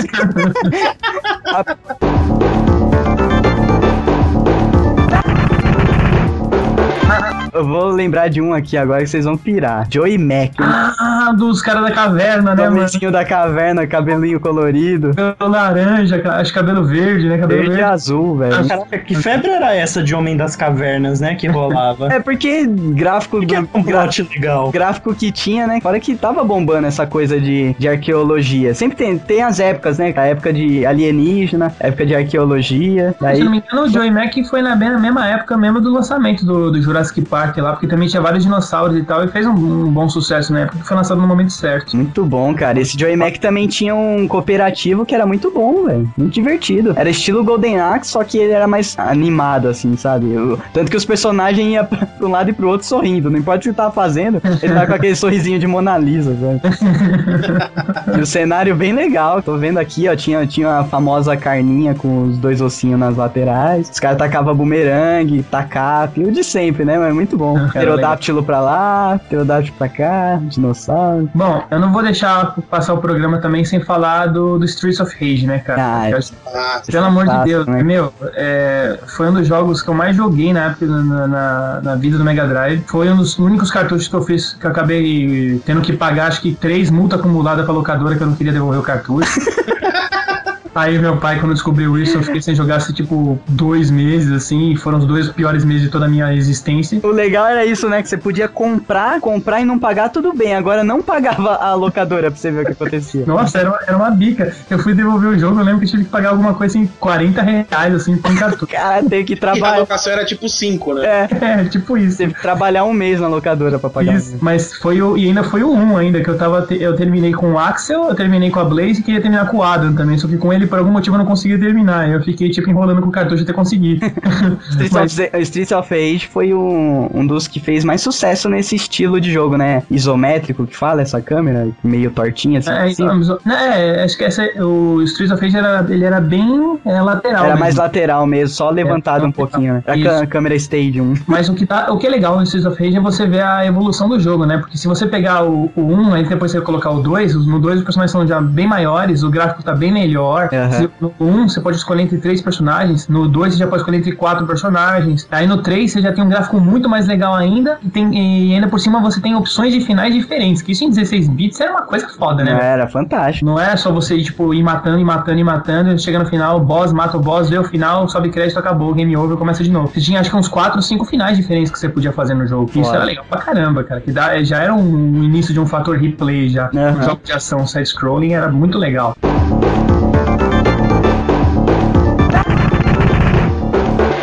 Sem contar que essas cidades do, do, jogo, do, do jogo, dos jogos, só tinha pichadores, além de perseverantes, né? Eles também eram bem repetitivos, porque eles conseguiam fazer a mesma pichação num muro, tipo, 50 vezes um do lado do outro. Assim. E esses, jo- e esses jogos ensinavam que você podia achar um tambor na rua e socar ele e achar uma maçã dentro, né? É, daí o porquê da minha abertura, né, cara? Porque, meu, na boa, eu tô lá, eu, eu, eu me coloquei no, no lugar do personagem, e tô lá, na rua, andando e socando punks. um latão, um latão de petróleo abandonado e velho. Aí eu chuto o latão, ele arrebenta no meio. Porra, logo de cara eu já vejo que o meu chute é atômico, né? Que eu arrebento o latão no meio. E de dentro dele sai um frango assado no prato, assim, cara. A última coisa no mundo que eu vou pensar é que tem esse frango. Ele tá no latão, porra. Não, mas o, o frango do latão era do mendigo, ele tava fazendo um frango de chão ali escondido e se atrapalhou, pô. Com prato ainda, né? Caralho, e legal que o mendigo colocou o frango num pratinho ainda lá e tal, e, e- e teve o, o cuidado de botar no latão, fechar a tampa direitinho, né? Pô, É, tá escondendo a, a janta dele, cara. Você que atrapalhou o bagulho. mas era muito legal esse negócio de, tipo, bater alguma coisa podre na rua, alguma coisa porca na rua, cai um negócio de comer no chão, você agacha em cima do negócio, Você absorve pelo toba, né, o negócio. sentava no Ai, mas, cara, na boa, nessa linha do Street of Rage de Final Fight, cara, vai falar que você nunca teve vontade de pegar um cano de ferro e sentar na cabeça de alguém. mano. Nossa, cara. Eu sempre, Tipo lagar, tá ligado? Pega o cano e. eu sempre achei um absurdo. No Streets of Rage 2 tinha isso, no 1 já não tinha. As, as armas terem vida, né? meu? Tipo, você dá três pancadas com cano de aço, em três punk fracote, vagabundo, o cano quebra, velho. É, né? Pelo amor de Deus, o esqueleto desses punk é de adamantium, pô. É um absurdo. Você pega uma barra de aço na vida real, cara, acho que você vai matar uns 200 negros antes que ela comece a entortar um pouquinho, né?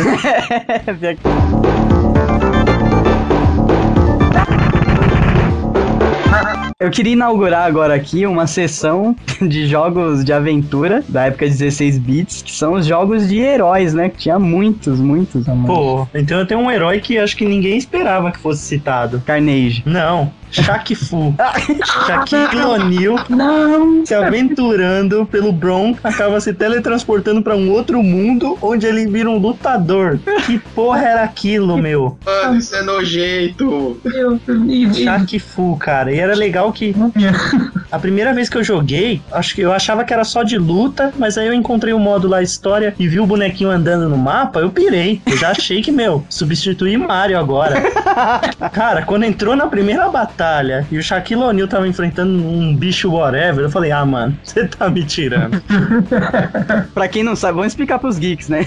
Tem geek que não conhece, velho. Shaquille O'Neal, jogador de basquete, naquela época tinha essa mania, né, de transformar pessoas muito populares em jogos, né? Tipo, Michael Jackson, o Máscara, o Jim Carrey, sei lá. Toda O essa Van ga- Damme. Van Damme, o Bruce Lee, tudo virava jogo naquela época. Então, Shaquille O'Neal não tem nada a ver com videogame, né, cara? Jogador de basquete. Vamos fazer um jogo de basquete? Não, vamos fazer um jogo que ele sai na rua porrando todo mundo. Não, mas você Cara, quer. era horrível. Você quer coisa pior? O Shaq Fu, ele era um jogo de luta e tinha um modo de ação que era um secundário. Aí, não sei se é, cronologicamente ele veio depois. Depois teve um jogo do, do Michael Jordan. Esse sim era de ação, era Michael Jordan Chaos in the Windy City.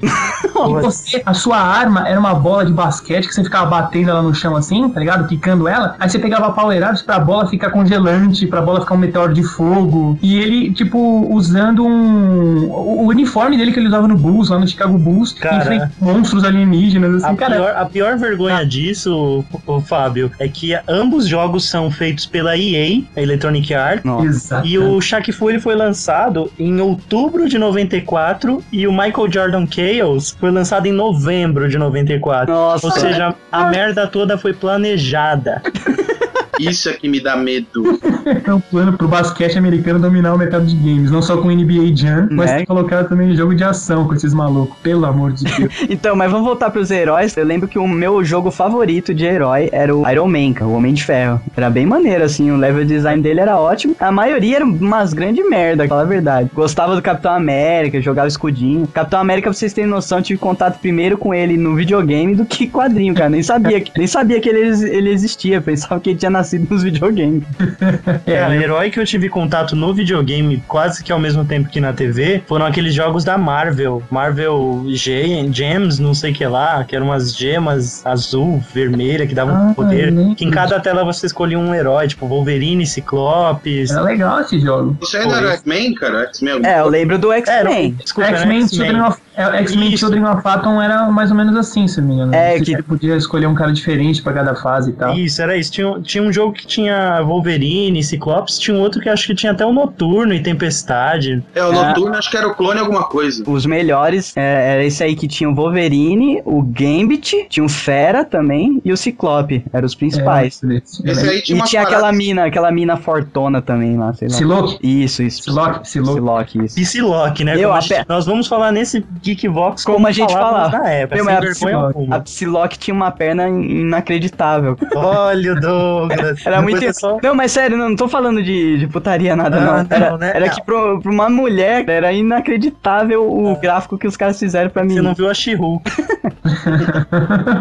Não, mas o foda desse jogo é que se você escolhesse o personagem errado pra tela, você não passava. Isso, isso. Tá, pior que é verdade, bem isso. Tinha tela que era mais fácil passar com o Wolverine, outras mais fácil passar. Esse daí que a gente tá falando não é aquele que a primeira tela, tipo, numa nevasca, você começa no meio da neve? É, isso, é. e a musiquinha, isso era legal porque a música era sempre a mesma, só que dependendo do personagem que você pegasse, ela tinha umas, umas modificações, assim, no som. E eu lembro que a mais legal era do Wolverine, que ela tinha uns efeitinhos como se fossem umas gaitas, assim, no fundo. e, e tinha o Noturno nesse jogo também, que eu me lembrei. Ele tinha- também tinha o Noturno com o poder dele de teleportar, que era o mais, um, um dos mais apelões que tinha, em comparação ao fato do- dele ser fraquinho pra caramba. Então, mas o, o Noturno já é em outro jogo. Que Eu acho o... que esse aí também tem, sim. Não, Mu- Mutante Apocalipse do Super Nintendo, tô vendo aqui. Tela de escolha só tem esses cinco. Bom, é, eu jogava, eu jogava Deve, no Mega. deve ser outro. É, né? eu também jogava no Mega, tinha umas diferenças aí. Ah, tinha o Noturno Mega. É, aqui, cara, tinham três jogos do X-Men. É É, difícil então. era. É que eu- o que eu tô vendo aqui é esse Mutante Apocalipse que eu joguei mais. Tinha um Então, Gambit, eu o virei. Mutante Apocalipse, o Children of Atom e o Clone alguma coisa, cara. Ah, tá, é. Eu... O Children of Atom, Anderson, você jogou esse daí? Que já que você jogou a versão do Mega Drive, talvez você saiba falar melhor. Acho que esse daí é aquele que tinha uma fase que você tinha que escalar uma sentinela, né? Que tinha um boss lá na cabeça do lado. Isso, você tava na fábrica da Sentinela, no mod. Exatamente. Aí depois você tinha que ir embora, você tinha que fugir da, da fábrica, então era um desespero que tinha tipo um timer lá em cima da tela, você correndo. Essa coisa do Você se timer, né, matava- velho? Você se matava pra destruir a porra do negócio, depois você tinha que sair correndo, igual um desgraçado da fase. Exatamente. Pô, eu virei fã do Gambit nesses jogos. Pra mim, ele é o, o X-Men mais maneiro. Eu só fui virar fã do Gambit mesmo depois do X-Men vs Street Fighter, que ele era o mais legal que tinha pra jogar. né? Muito estiloso, velho. É legal. dos heróis mais estilosos. Só, não- depois, só que depois minha, a magia se quebrou porque eu descobri que ele era francês. Eu odeio, eu odeio francês. O que isso, cara? Preconceito contra os franceses lá, mano. Acabamos de perder um ouvinte. Jean Paul.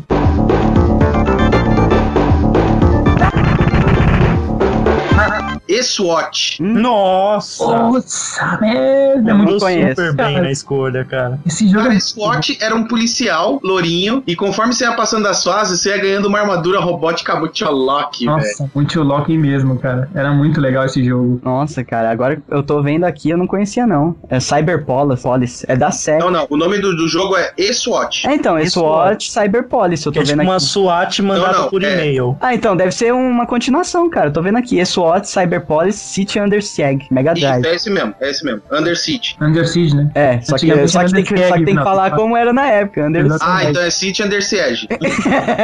Não, a gente tentava ainda fingir que sabia falar, mas em vez de falar Siege, fala Sieg. Ou então falava SWAT, né? Nossa, ele parece aquele Strike do Mortal Kombat. É, no comecinho, depois É, ele bem no comecinho. Robocop.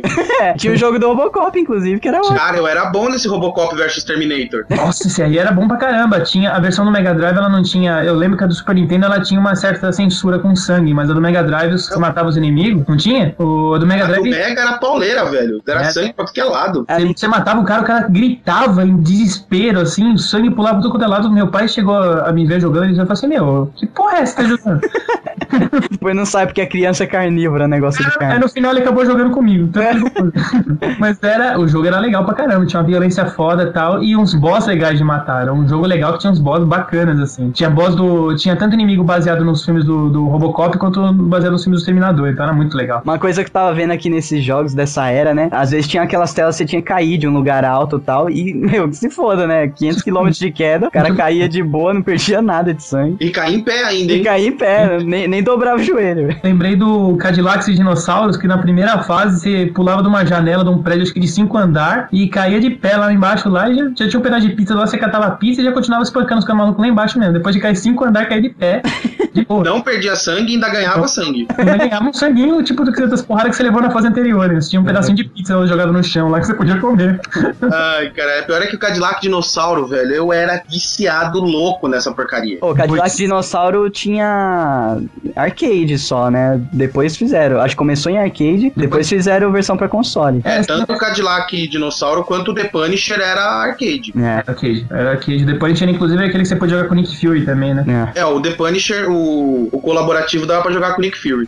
Aliás, foi a primeira vez que eu conheci esse cara, eu nem sabia quem era. Eu também não conhecia, eu conheci o Nick Fury por esse jogo também. Aí depois, quando eu vi ele nos quadrinhos, eu falei assim, ué, mas ele não usava uma blusa marrom? Ele não era branco?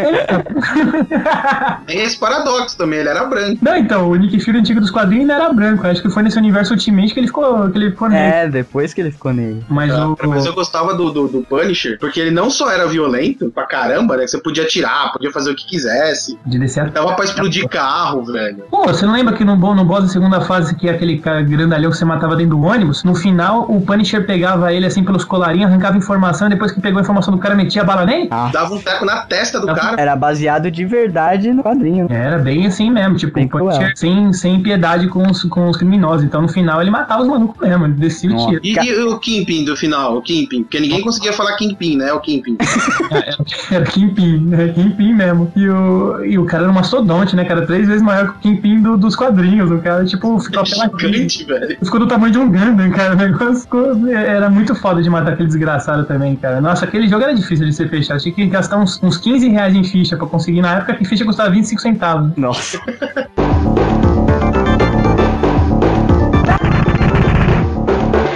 Tô vendo aqui um jogo que deixou minha mãe muito frustrada, porque eu, eu pedi, de, eu pedi de aniversário, né? Ela me levou, acho que na Santa Efigênia, sei lá onde a gente foi. Sei que ela falou, ah, vai, escolhe aí três joguinhos pra você levar de aniversário. Eu peguei Indiana Jones.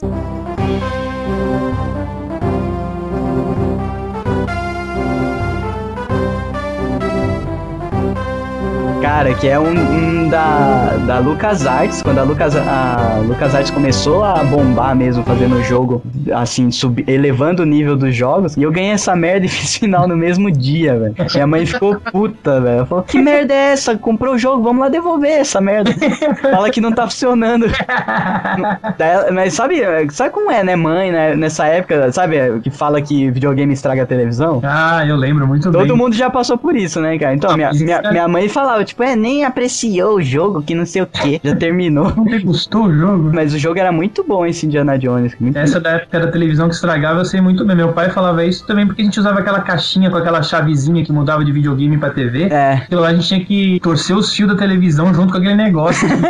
e eu botava aquela porra e ficava pendurado com os fios pendurados. a partir do momento que você tem que ir pra trás da TV com um alicate, um garfo, né, gente? Já era. Alguma coisa tá errada. Você tá ferrando a televisão toda quando você tá fazendo isso. Nossa, tá Pô, acabando. é- essa é a diferença. O gamer antigamente tinha um quê de técnico em eletrônica. É, né? É claro, e a expertise de tirar o cartucho, soprar e pôr de novo. É, Ó, e ainda por cima engolir três vezes, incluindo, tipo, arranhar os lábios assim com, com os dentes, pra você deixar a boca totalmente seca pra na hora que você assoprar não voar saliva pra dentro do nossa, cara, isso daí já, isso daí já é técnica extreme, eu não... Cara, eu fazia isso e funcionava toda vez. Quando os meus amigos faziam, meu, eu só via aquela, aquela Ficar caixinha. baba. Eu via aquela, aquele chuveiro em cima do cartucho. Aí eu falava assim, cara, na boa, não põe essa porcaria no videogame, não. Vai dar.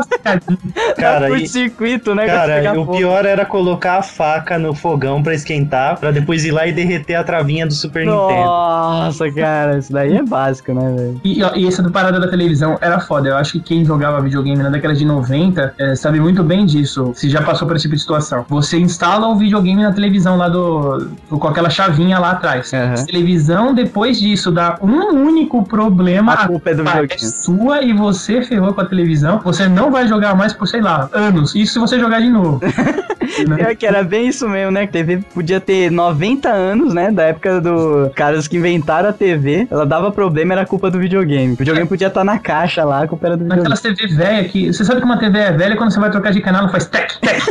É, O famoso seletor. Seletor, né? Que aquela, aquela roda na televisão que você ia tec, tec, tec, tec. Aí seu pai falava assim, ó, vira devagar, vai quebrar a televisão. Aí, pô, a gente é, quando, quando o seu pai não tava vendo, era. né? Não, cara. Aquelas TV que ela sintonizava no canal 3, canal É. 6, canal, sabe? Se elas dessem um chabuzinho de que fosse, depois que você colocou o videogame, podia ser um ano depois. Aí a sua mãe chegava em você e falava, eu sabia que essa merda ia ferrar a televisão. É. Onde que eu vou ver minha novela?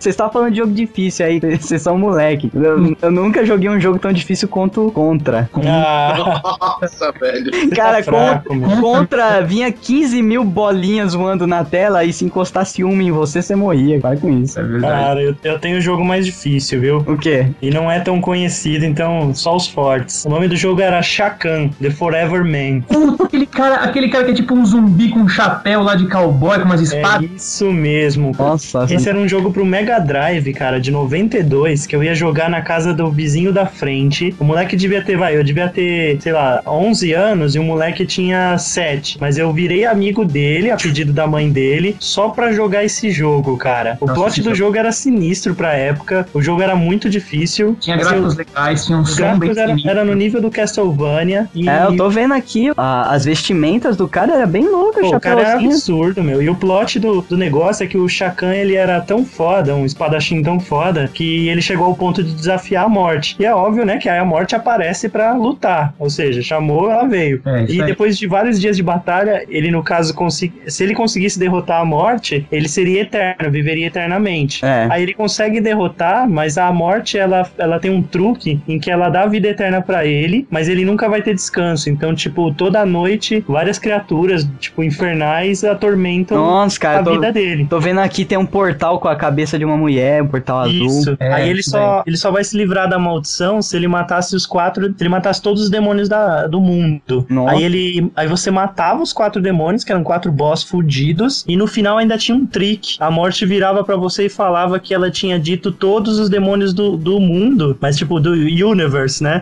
Só que o Shakan não pode sair da Terra. Então a sua maldição nunca termina. Nossa. Porque ele não pode sair da Terra pra matar em outros universos, tá ligado? Então, tipo, era um trick que você era pego na pegadinha da morte malandra. Ah, cara, mas, mas eu tô vendo o jogo aqui, ele não era de tirinho, velho. Não, não é Não, de de- Ah, mas, Não, você falou de jogo difícil. Esse Não, jogo eu sei, aí, mas- cara, era tenso. mas o contra era o tempo todo vindo alguma coisa em cima de você. Mas esse jogo aí era o tempo todo o inimigo te enchendo o saco e você sem a oportunidade de salvar jogo nem nada, na Mega Drive. É, velho. Eu acho que qualquer inimigo que te batesse, ele te arrancava um pedaço de vida mentiroso, cara. Absurdo. Não, mas no, no, no contra, por isso que eu tô defendendo o contra. A porra do contra, você levava um, você encostava em qualquer coisa, seu carinha dava duas cambalhotas pra trás e começava a piscar e era uma vida a menos, cara. Mas já vinha o áudio do Street Fighter, né? É.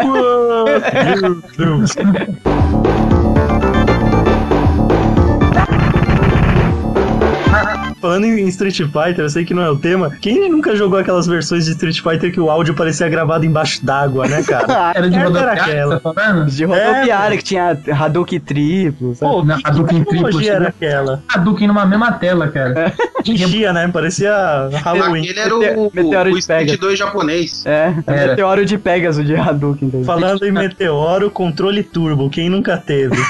Transparente e turbo É. do Super Nintendo. Velho, eu tinha o Turbo Game. Turbo Game Turbo Game era foda, cara. é a O Turbo Game não era uma, uma versão do Mega Drive, tipo, não autorizada? Não, ele era da Tectoy. Era da Tectoy, o Turbo Ah, Game era, era licenciado. Era oficial essa porcaria? Era oficial. É que eu lembro que tinha na época uns, uns Dynavision, assim. Ah, da- sim, não, sempre teve, Então, né? tipo, tinha uma versão de Dynavision que era pra Master System, tinha outra que era pra Mega Drive. Aí você podia ter ou o Dynavision ou o Mega Drive. O Dynavision era mais barato, só que automaticamente era mais vagabundo e zoava rapidinho. Uhum. Ah, tinha até um Dynavision que era uma cópia do, do NES, que ele tinha os dois padrões de cartucho, lembra? É, então, o, o Sim. Turbo Game tinha isso também, tinha um seletor que você trocava Ih, Doug, acho que te enganaram, hein? Esse seu videogame aí é- era bacião mesmo, hein? Como a gente chamava na época. Não, cara, Era não, tipo aquele Polystation. Não era, era, É, era sua mãe te Tectoy. enganou e te deu um Polystation. Não, não é, cara. Era, era que nessa época não, qualquer empresa conseguia fabricar um videogame. É diferente de hoje em dia que é tudo licenciado, cheio de frescura. Naquela época só a Nintendo e a Sega que licenciava, velho. Os outros jogos de third party que, que fala, né? Era qualquer, qualquer console com o mínimo de processamento lá podia rodar. E não era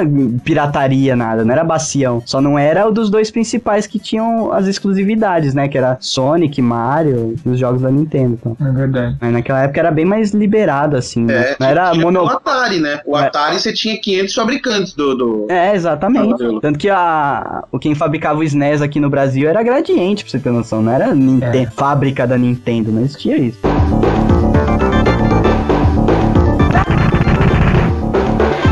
O nosso famoso Shinobi. Nossa, o Shinobi. Master. Era Shinobi, cara. Eu chamava de Shinobi. Você Eu chamava de Shinobi? ninjinha com, com, com golpezinho infinito. pô, legal. Você tinha um cara. esquema pra fazer golpe infinito no menu. Inclusive, Shinobi era mais legal do que, que Ninja Gaiden. Aí vai ter gente que vai ouvir isso e vai falar que eu sou um escroto Não, cara, era, era mais legal que Ninja Gaiden sim, cara. Com certeza. Ninja Gaiden era de boyzinho na época. É, Eu achava, eu achava Ninja Gaiden muito difícil e muito chato. E muito feio também. Shinobi era mais legal. Levou a bola pra casa já, o Zonato. Você viu? Feio, bobo, chato. É, eu não brinco com essa porcaria desse ninja. Eu quero brincar com ninja que é legal. o Shinobi era o que tinha a evolução da- das kunaizinhas, das estrelinhas ninja. Você pegava, tipo, o poderzinho que você tacava três estrelinhas ninja de uma vez. É, o, o Shinobi 3 foi um dos melhores jogos que eu joguei de, de ação pra Playstation, pra Playstation, pra Mega Drive. O negócio era muito legal, ele era muito bem feito e tal. E inclusive tinha uma fase também com uma prancha de surf que também te seguia por baixo. É, sempre tem. que mania besta, né, cara? Quando um jogo faz. Quando Toda um... vez que, que tinha surf, ela era um estelionato, porque era, você só pensava que você tava surfando, mas na verdade era uma fase como se fosse numa rua normal. É, pior que é, né, cara? É que a diferença é que eles faziam o cenário em vez de estático, o cenário corria numa esteira, aí Isso. te dava a sensação de movimento. Exatamente, Você acreditava, mas né? era a mesma coisa que você tá no chão, assim, normal, porque a plataforma ela nunca ia sair debaixo de você. então você sempre tava, tipo, tranquilo, você podia fazer o que você quisesse que não ia acontecer nada. A prancha sempre. Inclusive, apanhar, né? Você tomava uns tecos no peito, a plataforma voltava com você. É, a plataforma era, meu, tipo seu, seu Pokémon, sabe? plataforma conectada à sua alma, assim.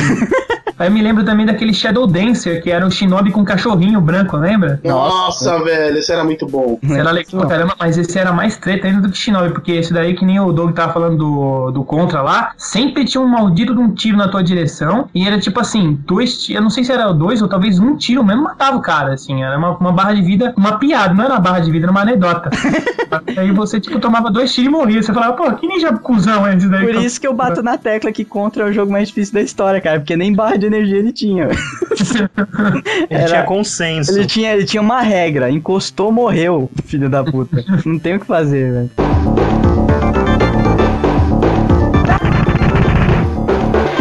Os jogos de ação da, da época 16 bits que um cara pegava um trabuco, mirava na tua cabeça, tirava um tiro, a bala vinha mó lentinha. É. Você viu? Pô, melhor do que isso, só lembrar de Sunset Riders. Nossa senhora, cara. Agora eu vou morrer, cara. Esse jogo é muito bom, caramba. Eu tinha que como controlar o pistoleirozinho, né? Que quando ele pegava power up, ele ficava com duas pistolas. E tinha o mexicano, tinha um trabucão lá que soltava uns tiros de chumbo lá, que era uma ferrada. Não, o legal é a, a direção de arte desse jogo, né? É um Os- absurdo. Os caras são, tipo, jogam um rosa total aí e deixa sombreado. Exatamente. Joga um azulão, né? É. Deixa sombrear e joga o rosa e sombreia também. Mas Nossa. o melhor era, meu, a tela, em- tela em cima do cavalo. Não, cavalo Nossa, não, desculpa. legal. A tela que vinha uns bois, você tinha que ficar pulando em cima. Era aí você legal sempre queria caramba. se mostrar pros outros. Ó, eu consigo pular aqui, ó, bem em cima quando vem o touro, aí você tomava uma e ficava sem graça. Cara, esse jogo Era foi. atropelado. Esse jogo foi feito por um cowboy texano que usou muito ácido. Que é- ele é muito colorido, velho. Puta que pariu. Cara, a gente tá falando muito de jogo difícil de, de terminar. Sunset Riders era, era treta pra terminar também. Que eu lembro que você tinha que perder umas, umas três horas de jogo e chegar na metade do jogo, tipo, umas duas vezes e perder e voltar pra primeira fase Nossa. e continuar tendo paciência pra continuar jogando até terminar. Mas a gente também tinha, tem que lembrar, tipo, que, que nem Altered Beast tinha outros jogos também de ação que era, tipo, Júnior pra você terminar. eu lembrei agora daquele jogo de ação do- dos Power Rangers, lembra? Nossa, era muito eu tenho no fácil. emulador, cara. Cara, aquele era tão fácil, tão fácil, que até minha esposa terminou. Cara, mas, mas vou te dizer que Power Rangers criou uma pérola que era o jogo de luta deles. Nossa. Esse sim é a coisa mais fodida que existe, cara. isso é legal, cara, porque foi o primeiro jogo que me. Ó, Mortal Kombat não me fez aprender a dar o 360 no, no controle pra me soltar o Fatality do Liu Kang, mas esse me fez aprender a dar o 360 pra me soltar o especial do Megazord. Cara, era incrível esse de luta. Tá bom, mas luta é outro Geekbox, tá, seus Ah, Já que vocês querem falar de jogo que ah, o nível de dificuldade não, não é tão alto, mas é chato pra passar, vamos falar dos do Mickey, então? Nossa. Nossa. Ô, a- a Castle of Illusion e Mickey Mania vá se fuder, mano. Ô, mas dois jogaços. A, Di- a Disney, a Disney mandava muito bem nos jogos, né? Não, é. Esse Castle of Illusion é lindo. E fora que tem aquela coisa da direção de arte, né? A partir do momento que tem Disney no meio, pode ter certeza que é uma experiência. O jogo é uma experiência visual muito foda. É, só joguei o Castle of Illusion, só joguei nos- no, no Master System. Então era aqueles gráficos que o fundo era tipo monocromático. É, é preto e branco. eram tipo bolinhas que tipo, você pega uma bolinha laranja e você repete ela cinco vezes uma atrás da outra, você vira, uma cobrinha. é o seu inimigo, é um boss. da- Aí você pega essas bolinhas e coloca duas bolinhas azul na ponta, vira um boss.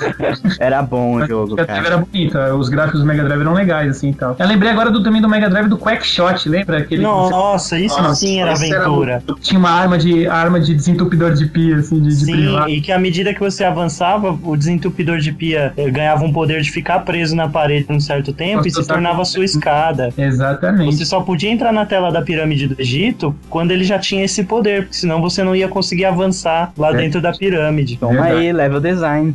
Exatamente, é. É, Isso era criatividade num tempo onde era muito fácil fazer o, o arroz com feijão, né, cara? Tipo, botar, vai, coloca 10 fases onde o nego vai matar um monte de gente, um boss diferente em todas as fases. Aí na nona fase ele vai enfrentar todos os boss que ele já enfrentou no jogo, Uhum. junto, e na última fase ele vai enfrentar tudo de novo, aí o boss final, só pra você perder todos os seus continuos e nunca vencer o jogo, como era os... Eles não queriam que você visse o final, né? Porque eu tinha, eu tinha a teoria de que os caras, de- depois que terminava, o final normalmente era cagado mesmo. Aí eu falava assim, caralho, os caras fizeram um final de merda, então por isso que os caras fizeram um jogo difícil pra nunca ninguém terminar e ver esse serviço de merda que eles fizeram no final. Nossa, Ou era pra não revolta ter o dos nome humanos. dos, dos coreanos, dos chineses que programaram o jogo, né? Só tinha japonês, cara, impressionante. O jogo podia ser em Nova York, falando sobre a máfia, o caramba. O jogo no final só ia ter Takehiro, Takashi, Pior que Miyamoto. era, cara, que Só japonês subindo, cara.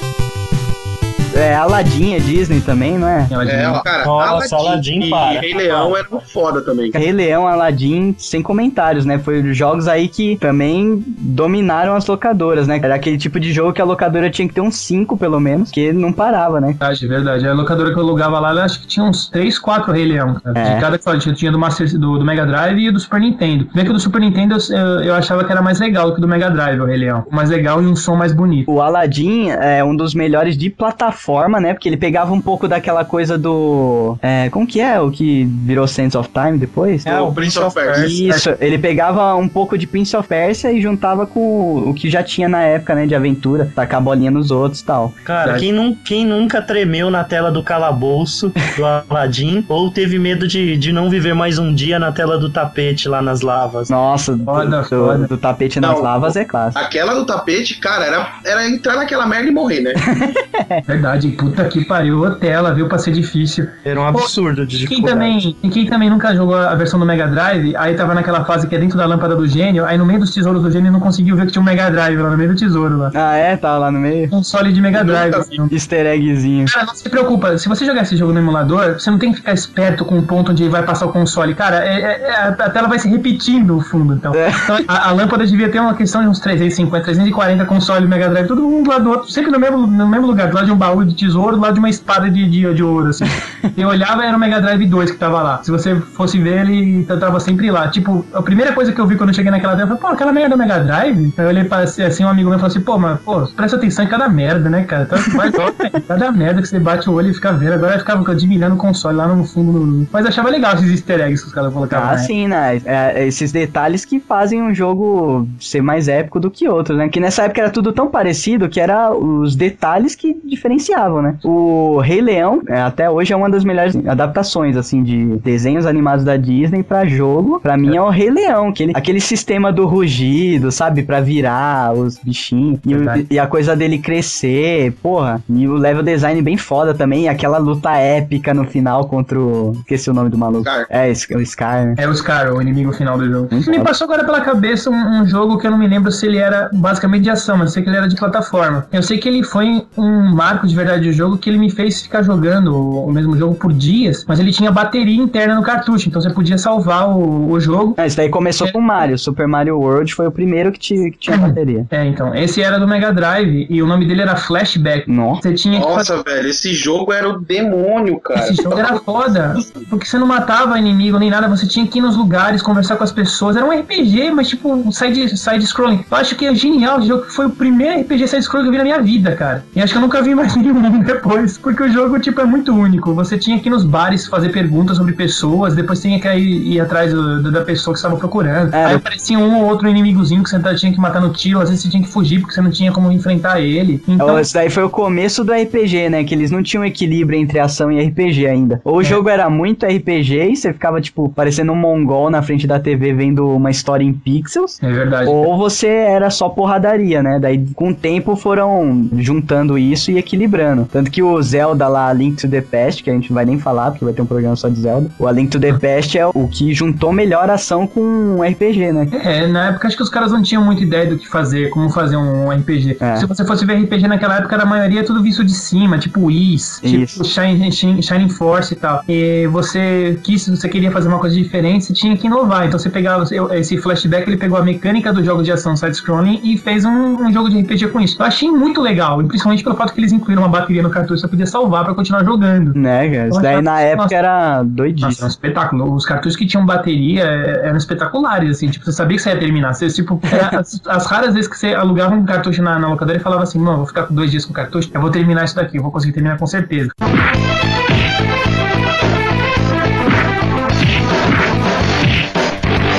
Eu não tivesse Sonic 2 na minha casa, eu nunca tinha terminado aquele jogo.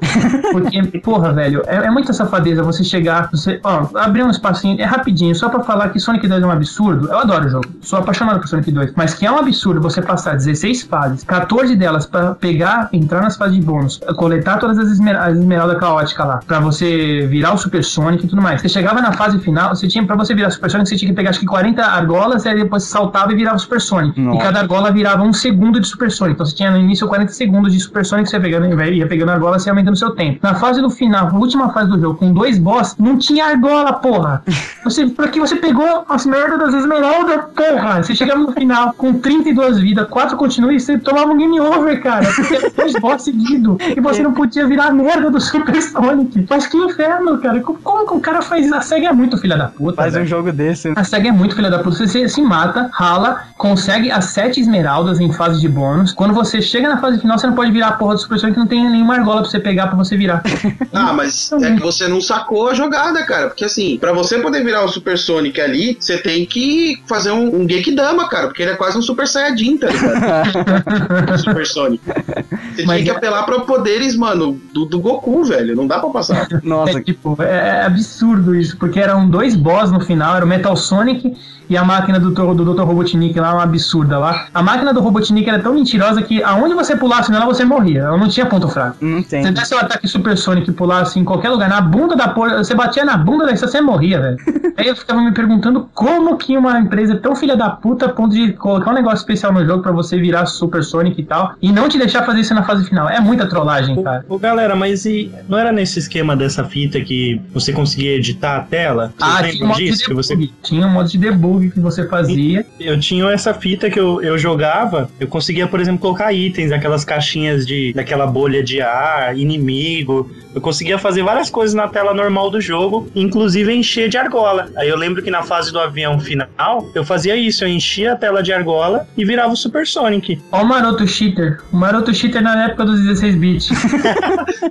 É sério, era Tanto muito 16 bacana. bits. O jogo perdeu tanta graça que eu passava mais tempo brincando de criar uma tela nova, tipo, encher de, de pedaços daquela, daquela plataforma que flutuava. Imagina, tudo que tinha no jogo dava pra colocar. Eu não vou lembrar agora quais eram os comandos, mas, porra, era muito louco. Tinha um truque, ah, eu tô falando, eu não sei, eu não sei nada sobre isso, eu não fazia o truque, né? Eu tanto não fazia o truque que eu me lembro de cabeça quais as músicas que você tinha que ouvir na ordem certa pra depois você fazer o modo de debug. Você tinha que entrar no modo de, de options, ouvir acho que umas seis músicas em modo em seguido, que era 19, 65, 9, 17. Aí você dava reset no videogame, aí na, quando tiver, voltasse pra tela de apresentação, caía uma estrelinha assim atrás do logotipo, você apertava A e Start ao mesmo tempo, você entrava na tela de seleção de, de fase. Nossa, cara.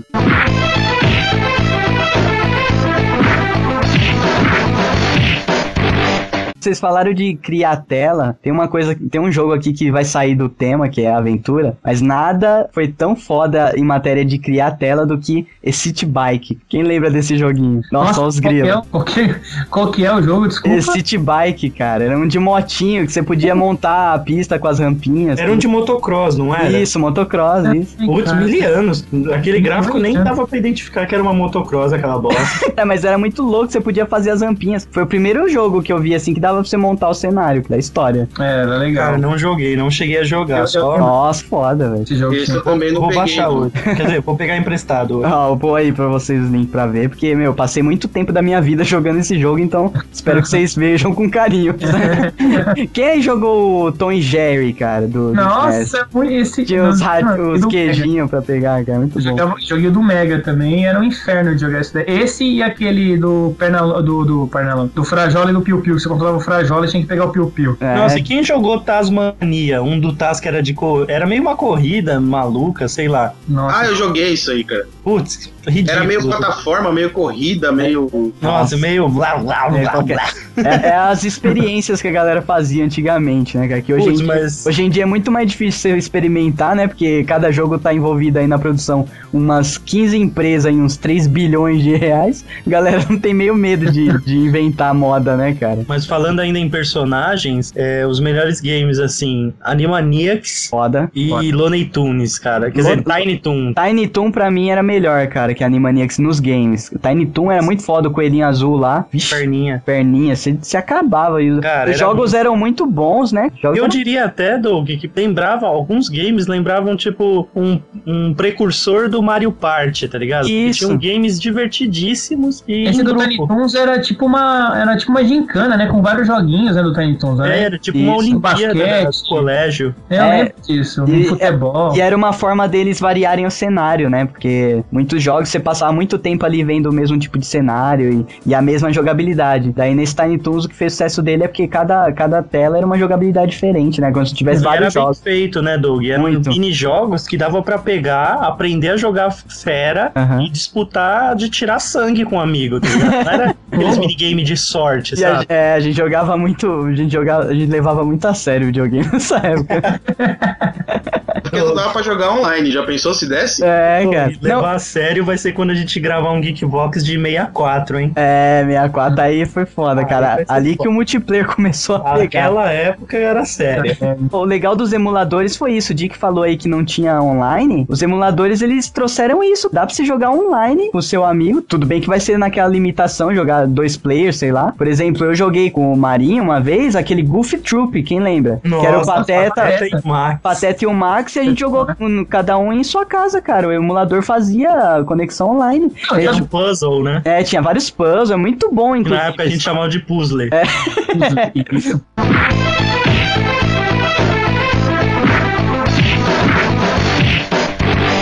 Comics Zone, já jogaram? Nossa, aquele que era um, era um HQ e você ia pulando de, de quadrante da HQ, né? Exatamente. Esse, Desconheço. esse aí é tão foda, tão foda que você, quando você queria derrubar uma porta na porrada, você conseguia, mas você, você gastava uma vida do caramba quando você socava a porta, cara. Era mó treta o jogo. Você tinha que derrubar algum obstáculo, você tinha que socar a porta de metal até ela destruir, mas, porra, você perdia metade da barra de vida fazendo isso. Era um desespero fazer.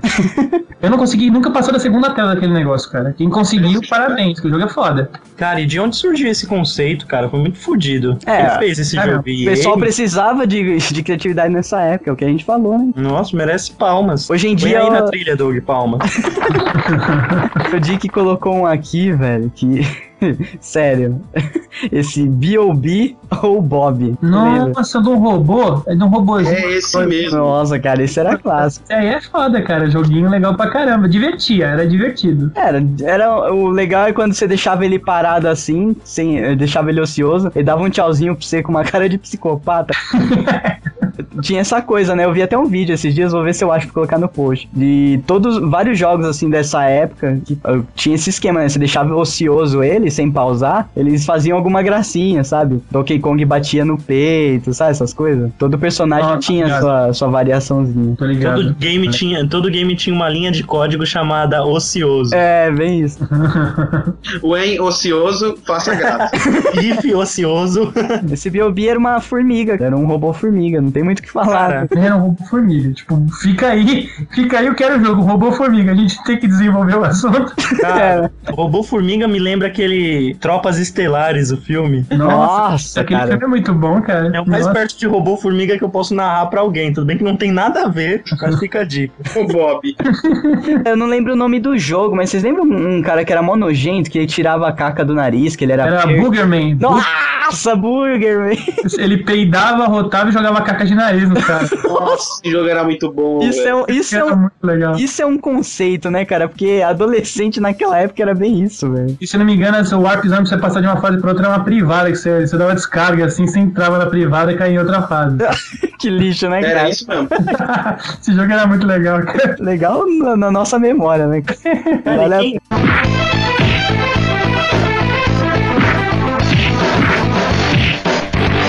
E o Echo the Dolphin? Nossa, cara. Era mó viagem esse jogo, não tinha nada com nada. o Echo the roteiro Dolphin. dele. É, quando Dolphin era um inferno, porque você. Primeiro era difícil saber o que você tinha que começar fazendo o jogo, né? era Você bem isso. lá no videogame, aí você tava com um golfinho no meio do mar. Ok, e daí? O que eu faço com essa merda? Aí você tinha que saber que você tinha que ir pros lugares, tinha que comer uns peixinhos, tinha que passar por umas cavernas, uma merda, tipo, de você saber o que você tinha que fazer primeiro. É. E no primeiro Echo the Dolphin, que acho que no segundo era o Tides of Time, você já podia respirar debaixo d'água. No primeiro você tinha um marcador de oxigênio, cara. Nossa. E, meu, era um, era um desespero você fazer as fases, você tinha que fazer as fases correndo, depois você tinha que ir pra superfície e respirar. É, era um jogo aflitivo, na minha opinião. É, você tava o tempo todo com falta de ar, né, cara? É, É mais ou menos igual aquele filme Santuário, né? Você tá o tempo inteiro se afogando na merda.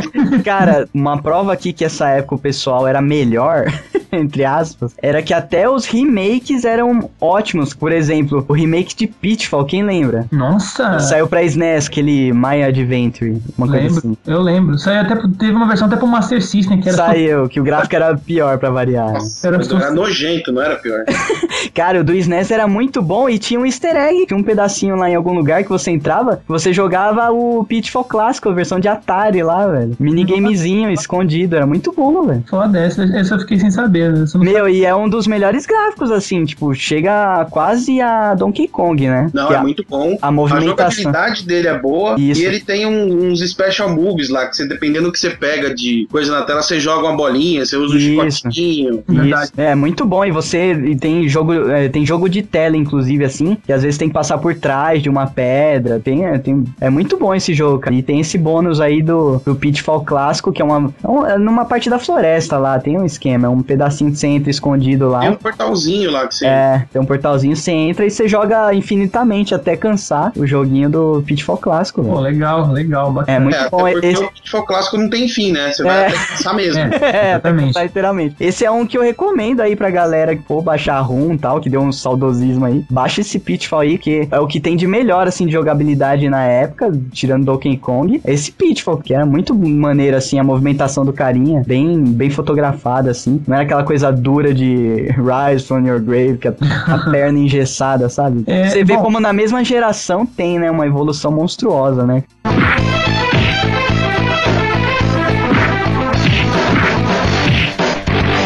Tô vendo aqui na lista, o Paperboy é um jogo que não me é estranho o nome, só que eu não lembro como ele é. É um entregador de jornal, Ah, caralho, velho. bicicletinha. Isso é muito louco, velho. Esse aí eu joguei acho que no Playstation, cara, uma versão. Nossa, bateu um flashback foda agora aqui. E esse jogo me lembrou de. Nossa, por quê, né, cara? Tô vendo aqui o cara é entregador de jornal. Nas casas tinha uns gárgulas soltando raio.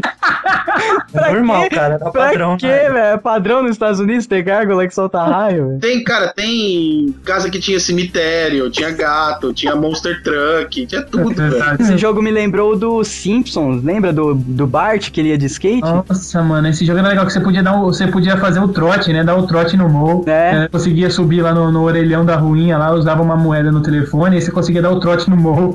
Era mó foda. Ô, Douglas, você lembrou de Paperboy? Dá uma olhada nesse link aí. cadê?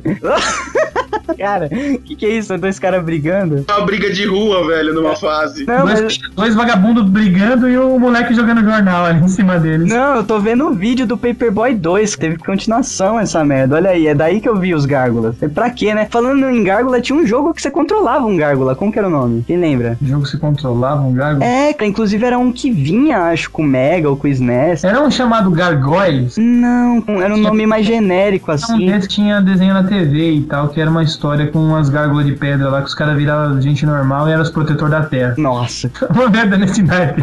Ai, qual que tem aqui que a gente não falou ainda? Home Alone? Alguém lembra desse? Ah, é, esquecendo de mim, era, era, Ah, é, esqueceu de mim. era legal esse jogo também. Se Você tinha que armar umas armadilhazinhas lá na casa lá pra você pegar os bandidos molhados.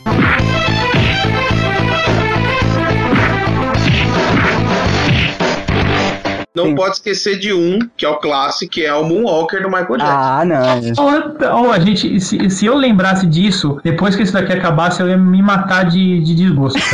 O cara usava dancinhas pra lutar contra o mal. Dancinhas e um cometa que fazia ele se transformar num robô prateado gigantesco, né? Eu, puta que pariu, mano. Era muito Eu, eu dizia que aquilo era a lua chorando por ver um cara tão tosco. Cara, mas tu- tudo que era Michael Jackson era grandioso demais, né? bumerangue e chutinho de chutinho de estrelinha, cara, chutinho de brilhinho. De Isso pirilim pim pim. Não tinha um especial que a galera começava a dançar com ele? Sim, você segurava É. o botão do poder, ele começava a girar, fazendo o poderzinho até o ponto que iniciava a dança. E os Nossa. bandidos dançavam com você. Aí o Michael, com aquele, aquela habilidade dele natural, tombava pra frente e os bandidos não aguentavam e caíam. E na tela, e na tela dos cachorros, se você fizesse isso, os cachorros dançavam com você, cara. Nossa, que fazia a patinha assim? Sim. Que Eu bosta. lembro, cara, é- nossa, quando eu joguei pela primeira vez, aí eu vi aquela portinha abrindo na escuridão, aquela moedinha voar, cair no jukebox e começar a, a música do Michael Jackson. Smooth começa Criminal, não era? É. Era Smooth Criminal. Puta que pariu, eu, eu sabia que eu não ia parar de jogar aquela merda enquanto eu não terminasse, e eu sabia que provavelmente eu ia continuar jogando depois que terminasse também. Eu, eu tenho essa VHS aqui e não tenho videocassete pra assistir esse filme, acredita? Pra você ter noção, tinha, tinha pedaço aqui que você pegava o macaquinho dele e ia no ombro atirando nos outros. É muito. Mano, o que, que o Michael Jackson queria com macaco e crianças, né? Né, velho? Pois não quer ser preso. Depois não quer morrer em circunstâncias misteriosas, né, velho?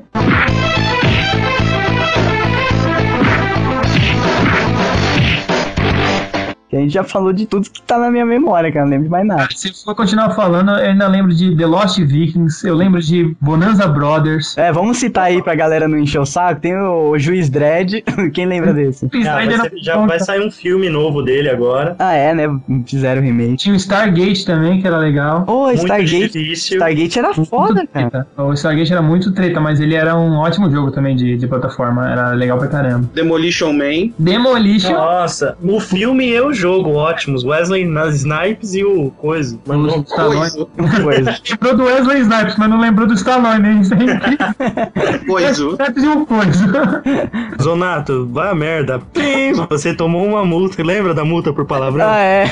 Cidadão John Spartan, você foi multado por violação da ordem verbal. Ordem verbal. Aí ele chega no lado da maquininha, você é um pé no saco, você é um idiota, não sei o que, não sei o que lá. Ah, como se isso fossem palavras totalmente de baixo calão, né? Tipo, na dublagem ficou uma maravilha. Aí ele chega, pega cinco multas e fala: aqui para suas três conchinhas. Nossa, as Nossa. três conchinhas é, é o mistério do, do cinema. Como Cinema. usa aquilo? Hollywood até Aliás- hoje não sabe. velho. Aliás, vocês lembram do IC que eu falei que queria correr com gelatina verde no corpo? correr com gelatina verde no corpo? Foi desse filme que eu tirei essa ideia. Ah, cara. Caraca, eu não lembro dessa cena. É verdade, o. Como é que eu lembro daquele cara lá? O, o cara que morava nos esgotos lá, que era líder do povo ovo, tipo, né? Ah, que nojo, cara. Rato Burger, lembra? É, Rato do- Burger. É de rata, senhor. Cara, eu tô vendo aqui um joguinho clássico, o é, Ghouls and Ghosts, quem lembra? Nossa, Que Era, era um carinha vestido com aquela armadura medieval full plate, sabe? eu ia falar, porra, pelo amor de Deus, aquele que quando tomava uma porrada ele ficava só de cueca, tá? Ai, cara. Não é esse mesmo personagem que é o Arthur do. É o Arthur. Ele mesmo. O nome dele é, é, o nome dele é Arthur, né? Aí depois ele virou personagem em outros jogos, fazendo Ele fez até ponta lá como Striker no- nos jogos do tipo Marvel vs Capcom. Nossa, cara. Apareceu lá depois e tal, mas ele veio do Ghost in, Go Ghost in Ghosts.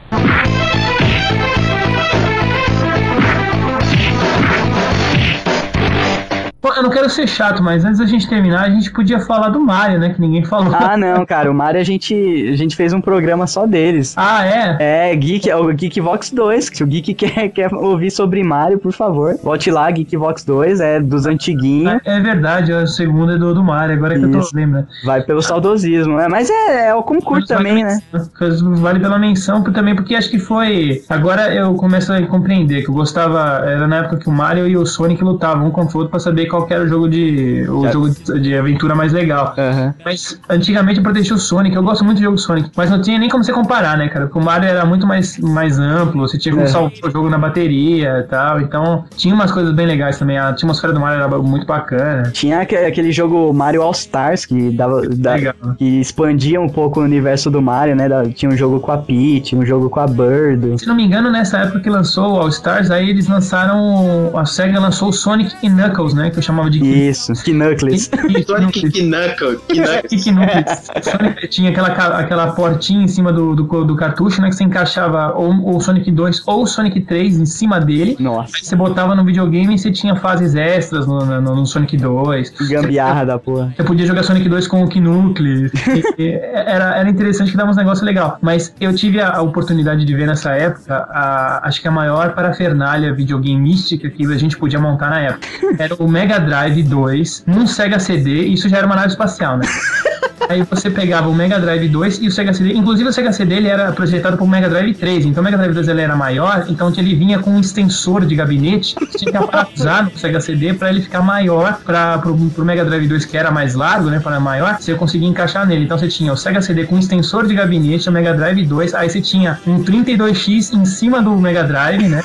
Caraca, que é um Transformer, velho. Aí você colocava o Sonic e, e Knuckles no, no, no 32X, aí você colocava um Sonic 2 em cima dele. Cara, na boa, o negócio tinha, sei lá, meio metro de altura e uns dois de largura. assim.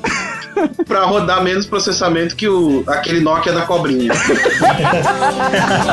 Fechou.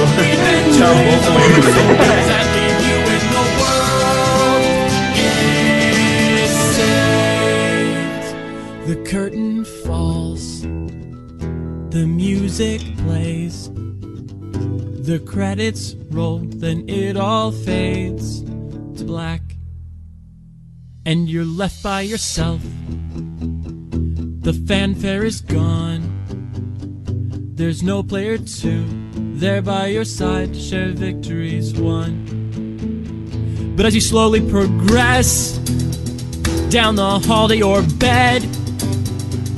A few great events leak back into your head from the time that you spent traversing the land, battling evil, fighting the darkness, just sword in hand.